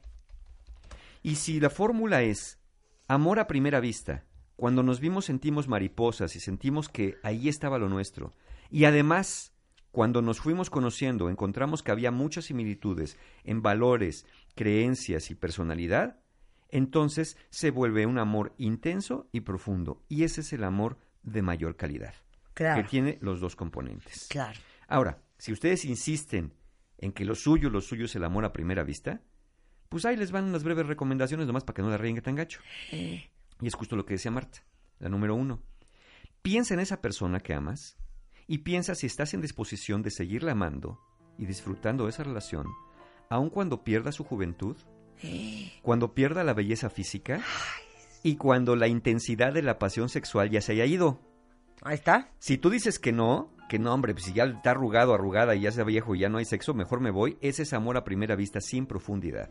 Y generalmente no tiende a durar. Oye, perdón, pero ¿cuántos hombres no están enamorados del cuerpo de su mujer?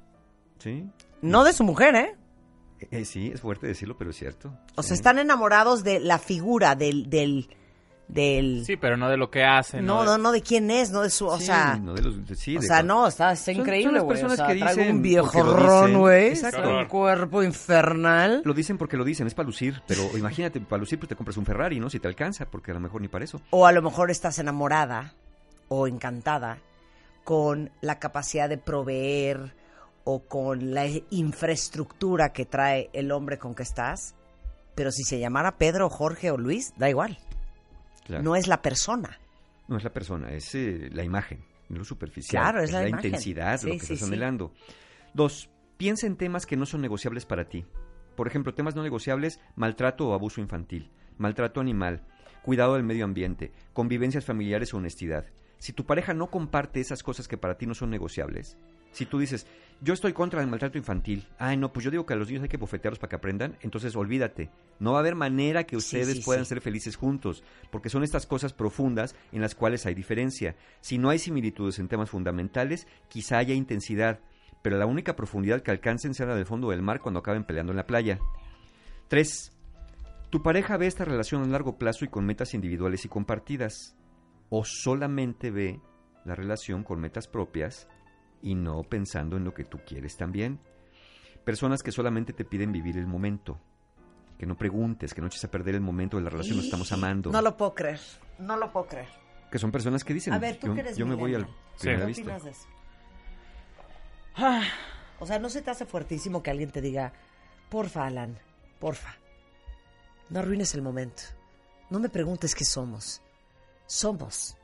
Sentimos. Eso es lo importante.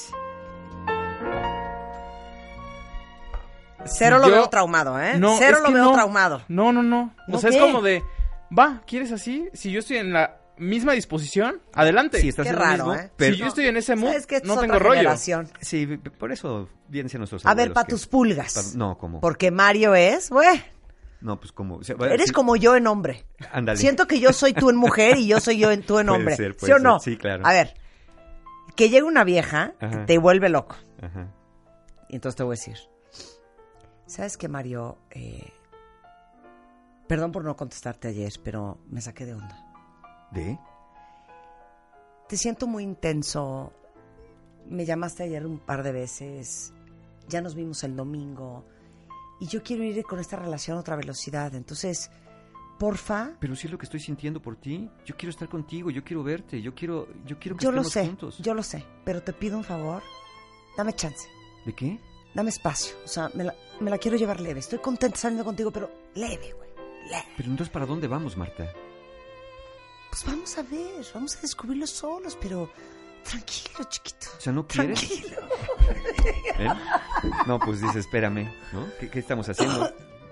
No, no entiendo, ¿eh? Pero si las dos personas se entienden, pues. Si las why dos not? personas quieren eso, mira. Se me hace imposible. Si dos personas Sí, dicen vamos a dar sí se brincos, puede. pues den brincos. Si de alguien veras ha dicen, "Vamos dicho, dar alguien le, brincos". echa- le han echado ese choro y que diga, ¿sabes qué, güey? 100%, güey. Venga. Cero se me hace. Lo que haya, lo que surja. Sí, vamos viendo. Sí. Pues Pues sí sí, le dijeron a mi mamá, güey. No, no. pues sí, pues sí vamos viendo, pero ¿qué vamos, qué vamos a Sí, acabar no, viendo? no, no. Y finalmente, otra, otra recomendación si de veras quieren esto de amor a primera vista. Fíjate cómo es la forma de relacionarse de tu pareja socialmente, si te parece adecuada para ti o te parece que está en el límite de la agresividad, de las faltas de respeto, de la sumisión o excesos de cualquier tipo. Si tienes la sensación desde el inicio, cuando todo debería ser más bonito, que algo está mal, es que algo va a estar peor después. Nadie niega que te guste esa persona, pero no todo en el amor duradero es que te guste. Entonces, como dijimos, lo mejor es una relación intensa, pero profunda si están buscando relaciones de largo plazo. Si no, pues apuéstenle a lo que sea, porque finalmente si te da lo mismo dónde vas a acabar, pues te da lo mismo como empieces, ¿no? Cada quien. Y para están- ¡Ay! Espérate. O sea, son las 12.45. Sí. Tenemos 10 minutos de alegría. Qué maravilla. Va. ¿Qué- qué quieres Vamos hacer? a hacer un hashtag. Este te perdiste porque te saliste. Perdón, estoy arreglando unas cosas del Extreme Cover. Gatito, lo peor, ¿ok? Ajá. ¿Qué es lo peor que te puede decir tu pareja? Órale. Para mí, A ver, ¿qué? necesito mi espacio. Me muero. Vas. Cálmate, no estés intenso, relájate. Eso es muy pesado, Es muy, pesado. Estoy de acuerdo. Espérate, vas, Mario, déjame A ver, yo. yo. Tú. ¿Sabes qué? Vamos a llevarnos la leve. No lo puedo creer. Sí, o alguien cuando le dices, es que, ¿sabes qué? Yo creo que yo ya no quiero estar en esta relación. O sea, ¿cómo? O sea, ¿estás jugando? ¿Cómo que ya no quieres estar? ¿Y lo que yo quiera qué? ¿Y entonces todo lo que hemos estado juntos qué? ¿No cuenta? O sea, ¿lo vas a dejar así porque sí? Y tú te quedas pensando, pues entonces, ¿cómo le hago, no? Sí, Sí, claro. Entonces, ¿cómo termina una relación? No, pues ¿Cómo Si te empiezan a decir, es que eres un inmaduro, ¿cómo es posible que no tengas compromiso, que te quieras ir así como así? Pues es que cuando ya me quiero ir, me quiero ir. Tampoco te estoy diciendo me quedo, me voy, me quedo, me voy, me quedo, me voy. Un día digo, ¿sabes qué? No estoy a gusto en esta relación y creo que no es lo mejor para mí. No sé si para ti. Porque mucha gente trata de hacer eso, ¿no? Es que no es lo mejor para nosotros. ¿Cómo sabes que no es lo mejor para él? Capaz que para el otro sí es lo mejor, pero nomás que tú no quieres. Entonces, es, es poder decir, cuando sabes que las cosas no están bien, decir, yo ya no quiero seguir en esta relación por la razón que sea, ¿eh? Pero mucha gente discute eso como si hubiera que convencer a alguien. Lo peor que te puede decir tu pareja, ya se acabó la quincena. No, no sean No, payasos. díganlo seriamente. No eres tú, soy yo. A ver, para ti, ¿qué? Que, ¿Qué? Ah, eh, sí, que cuando no quieres más compromiso y te dicen, Pues es como llevamos la leve, ¿no? Es no, un poco. no, cuando quieres, cuando tú no quieres más compromiso Ah, ok. y la persona te dice, ay, de veras, A ver. A ver todo lo que, ve todo lo que están contando. Qué bárbaros. Mi ex ¿A lo hacía dónde mejor vamos? que tú. ¿Hacia- ¿Hacia dónde va esta relación? ¿hacia dónde va esta Sí, relación? claro. A ver, No te lo tenía ¿Qué- que haber qué dicho. somos? ajá. Ya tenías que haberlo sabido. O tenías que haberlo. No, bueno, ¿Sabes? en mi vida he oído un timo más grande que el que acaba de poner Araceli. ¿Qué dice? Cuando te dicen, no quiero etiquetas entre nosotros. ¡Ah! Bueno. ¡Qué Ah, claro, asca! Claro, claro, ver. claro, claro. ¿Qué Pero dijo si Rodrigo? quisieras, te cuelgas lo que sea. Ay, a ver, voy a leer lo que dicen. Este. Ah, bueno, el tranquila es insoportable. El tranquila es para volverte loca en un momento. Este. Ay, no es para tanto. No, él no quiere etiquetas entre nosotros. Estuvo, creo que ganó, ¿eh? Y- No, esto está fuertísimo. ¿Cuál? Lo siento. Nunca me enamoré de ti. Te quiero mucho, me muero, pero ¿eh? no estoy enamorado. Me muero. Sí. Ok. Eh... Él. No, ¿qué es eso, Donovan? Mi ex lo hacía mejor que tú. Está muy fuerte. o él. Claro. No, eso sí. Ya, enchila. Marta, ¿cuál? Pero dilo. Deja de hacer dramas. Ya estás grande para eso. Otra, ese es primer mano de. No, ¿Otra es que vez este vas a chillar? Estoy así. Dame mi libertad. No, es como dame mi espacio. Claro. No me pasa nada. Tú no me entiendes. Claro. O él. Ay. Ey, ey, ey, ey, ey, pues ¿con quién estoy? ¿Con quién estoy? Estoy contigo. pues, Claro. ¿Con quién estoy? Ah, Qué horror. sí. El típico de, o sea, le vale madre en la relación. Ajá. Si tú me dices que me vaya, yo me voy. sí, claro. Ay, O ¿desde sea, cuándo tan sí, sí, sí, obedientes, no? Exactamente, exactamente. Otro. Es que, ¿sabes qué? Me debo de ir. ¿Mande? Ya dije el, ya dije el No, de... dime, ¿por qué? ¿Cómo? ¿Por qué? O sea, ¿por qué te quieres ir? ¿Qué pasó?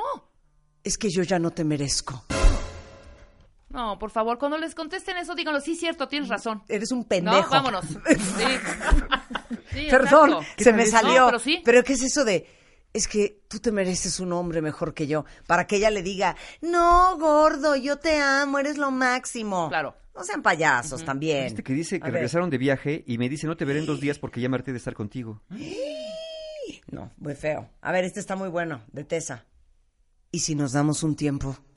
¿Qué es eso de un tiempo? Eh, Sí. No lo puedo creer lo del No tiempo. entiendo perdón, el tiempo ni entiendo el break. Las personas no que entiendo el piden un break, no tiempo, entiendo cuando les pidan que- un tiempo, pregúntale, ¿tiempo para qué y cuánto tiempo? Si no les pueden responder esas dos cosas de manera concreta, esa relación ya se acabó. A ver, ¿cómo es otra vez? Hay que preguntar. Oye, ¿tiempo para ¿Tiempo qué? para qué y cuánto tiempo? No pueden dejarlo, no, no sé Ey. cuánto tiempo, no, me tienes que decir si es un mes, tres meses, seis meses, dos días, una semana, y yo ya decidiré si Sí, quiero esperar. claro. Pero no me digas, pues ti- tiempo para, para encontrarme y no sé cuánto, no me presiones, adiós. Sí, No, adiós, esto está muy fuerte. Mauricio mandó una horrenda. ¿Cuál? Nada más, no te enamores. Ándale, güey. ¡Estúpido! A ver, ne- neta, este neta. está divino, este está divino. Cuando... Ay, ya lo perdí, perdí, perdí. ¿Dónde está? Era precioso. Mira, Considérate mientras- libre. Mientras este, ¿en serio, Jaladas, ¿en ¿eh? serio quieres dejarme? Solo te aviso que nadie te va a aguantar como yo. Mal, mala idea. A ver, este está muy bueno. Cuando te dicen, no estoy seguro de querer estar en esto, pero no se largan. Exactamente. Oye, Eso es para confort. contestarle, pues yo te lo aclaro ahorita. Vas a ver. Exacto. El Ven, más, este cínico, acá. el más cínico y descarado. Así soy yo y si no te gusta, pues ya sabes. Sí, hazle Ale, como, no como voy- quieras. Este es de vomitar. Saquen su, saquen A su ver. sickness bag, saquen su barf bag. Después de cinco años, perdón, no soy suficiente para ti. No, eso es cuando ya no quieren estar. ¿Por qué no son honestos y digan, sabes que ya me Miren, hartaste? es cuando ya no quieren estar. Y si Ya, tienen ya. un problema de autoestima ese nivel, adivina qué, el- la que no debería querer estar con él eres tú. Exacto. Sí, es como decir que si era para ti, aunque te No, quites, bueno, y si no, aquí aunque te pongas, saquen ¿no? otra vez su barf bag. Tavo dice, mi familia dice que no me convienes. Ah, qué bonito. Tiene siete años el niño, ¿no? mira, exacto, tiene cinco años. Este está fuertísimo. ¿Quieres irte? Dudo que vuelvas a encontrar a alguien como yo. Esa es la idea. de la. Esa es la este. idea. Esa es la idea. Claro. Bien me lo dijo mi Ajá. madre que tú no sabes apreciarme. Ándale. ¿Quién me lo dijo? ¿Quién mi te madre? dijo eso? Mi ex me dijo esto. ¿Qué? Lo que dice Malena. ¿Pero qué dice? Te quiero para mi futuro, pero no para mi presente. Ah, no, pues qué bonito. Qué bonito. O ya sea, nos ¿cómo? encontraremos. Ah, güey, ¿Pero ni cómo? siquiera entiendo. Cuando de- o sea, que de- te conoció o sea- demasiado joven. Ajá. Exacto, que quiere como... ¿Sí? madu- eh, Así de quiere- ahorita no, gracias, espérame. Sí, Sí, como exactamente. ahorita la fregada ya nos encontraremos, ¿no? Si ahorita me reviento, todo, y luego ya algo formal después. No, pues no, obvio. Híjole. Bueno, eso este, ¿qué está... tal? Eres demasiado perfecta y yo no puedo con eso. ¿Qué tal? No, pues qué bonito. No, ¿qué tal esas inseguridades? Ah, bueno, esta es otra asquerosidad, ¿eh? Porque les digo una cosa, eh, por ahí está la frase, hay que ponerla. Cuando un hombre quiere con una mujer, nada lo va a parar.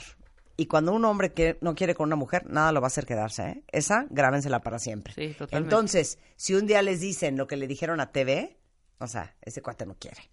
Exacto. Entre tú y yo, no podemos tener nada por la amistad con tu hermano.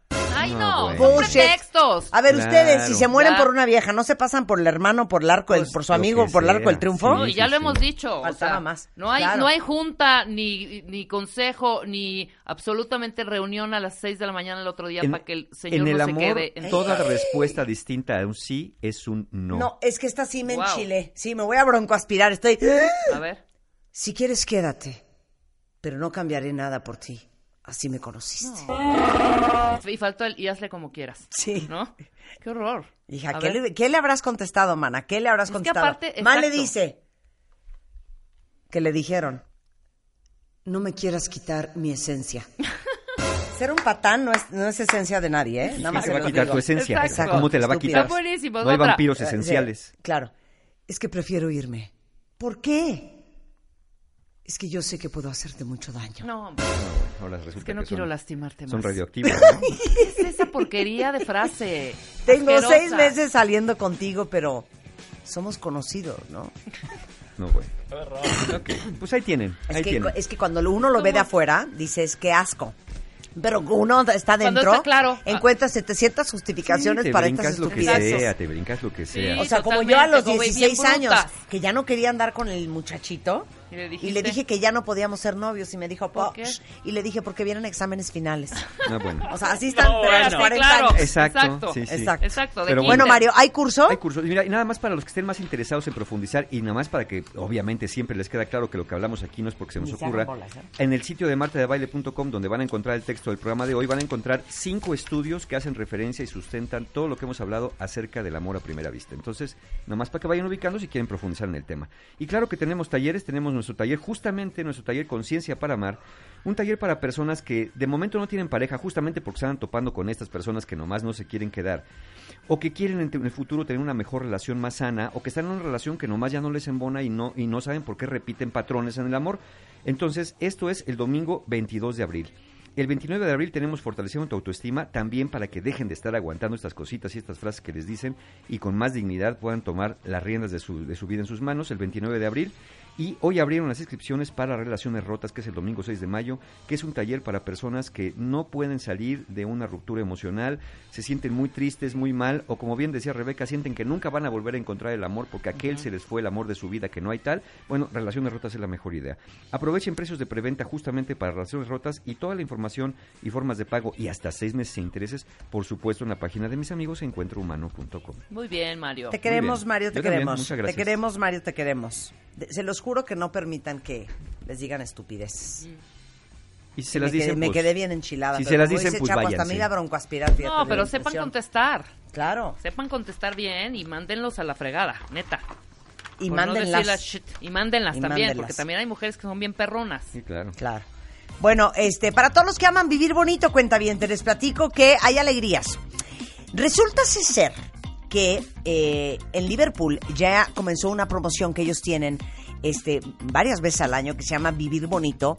Y ahorita tienen las mejores marcas de muebles, tecnología, muchas cosas lindas para la casa. Hasta el primero de mayo con 30% de descuento. Y lo mejor es que pueden empezar a pagar hasta el mes de julio de este año. Y además tienen 25% de descuento y hasta nueve meses sin intereses. Eh, toda la tendencia de vivir bonito de este año va a ser como súper tropical, inspirado en la jungla, de flores, animales, este, colores como verdes, azules, amarillos. Entonces es un buen momento por, por estos descuentos para cualquier cosa que tenga que ver con renovar su casa o alguien que ande ocupando algo específicamente para su casa o para su oficina. Bueno, Vivir Bonito de Liverpool es de aquí hasta el 11, perdón, hasta el primero, hasta el primero de mayo, con descuentos en muebles y otras alegrías. Muy bien. Con eso nos vamos, cuentavientes, pero estamos de regreso mañana en punto de las 10 de la mañana. Pásenla muy bien. Oigan, acabo de subir una monada que hice con Javier Camarena en Instagram, allá afuera, para que lo vean. Para que Van lo a ver qué bonito. Van a ver qué bonito lo que hizo Javier Camarena allá afuera. Una cosa bien especial para el cuentaviente Solo en consentido. Instagram. Y El estamos detrás de cámaras. mañana. Bye. Adiós. Chapo. No,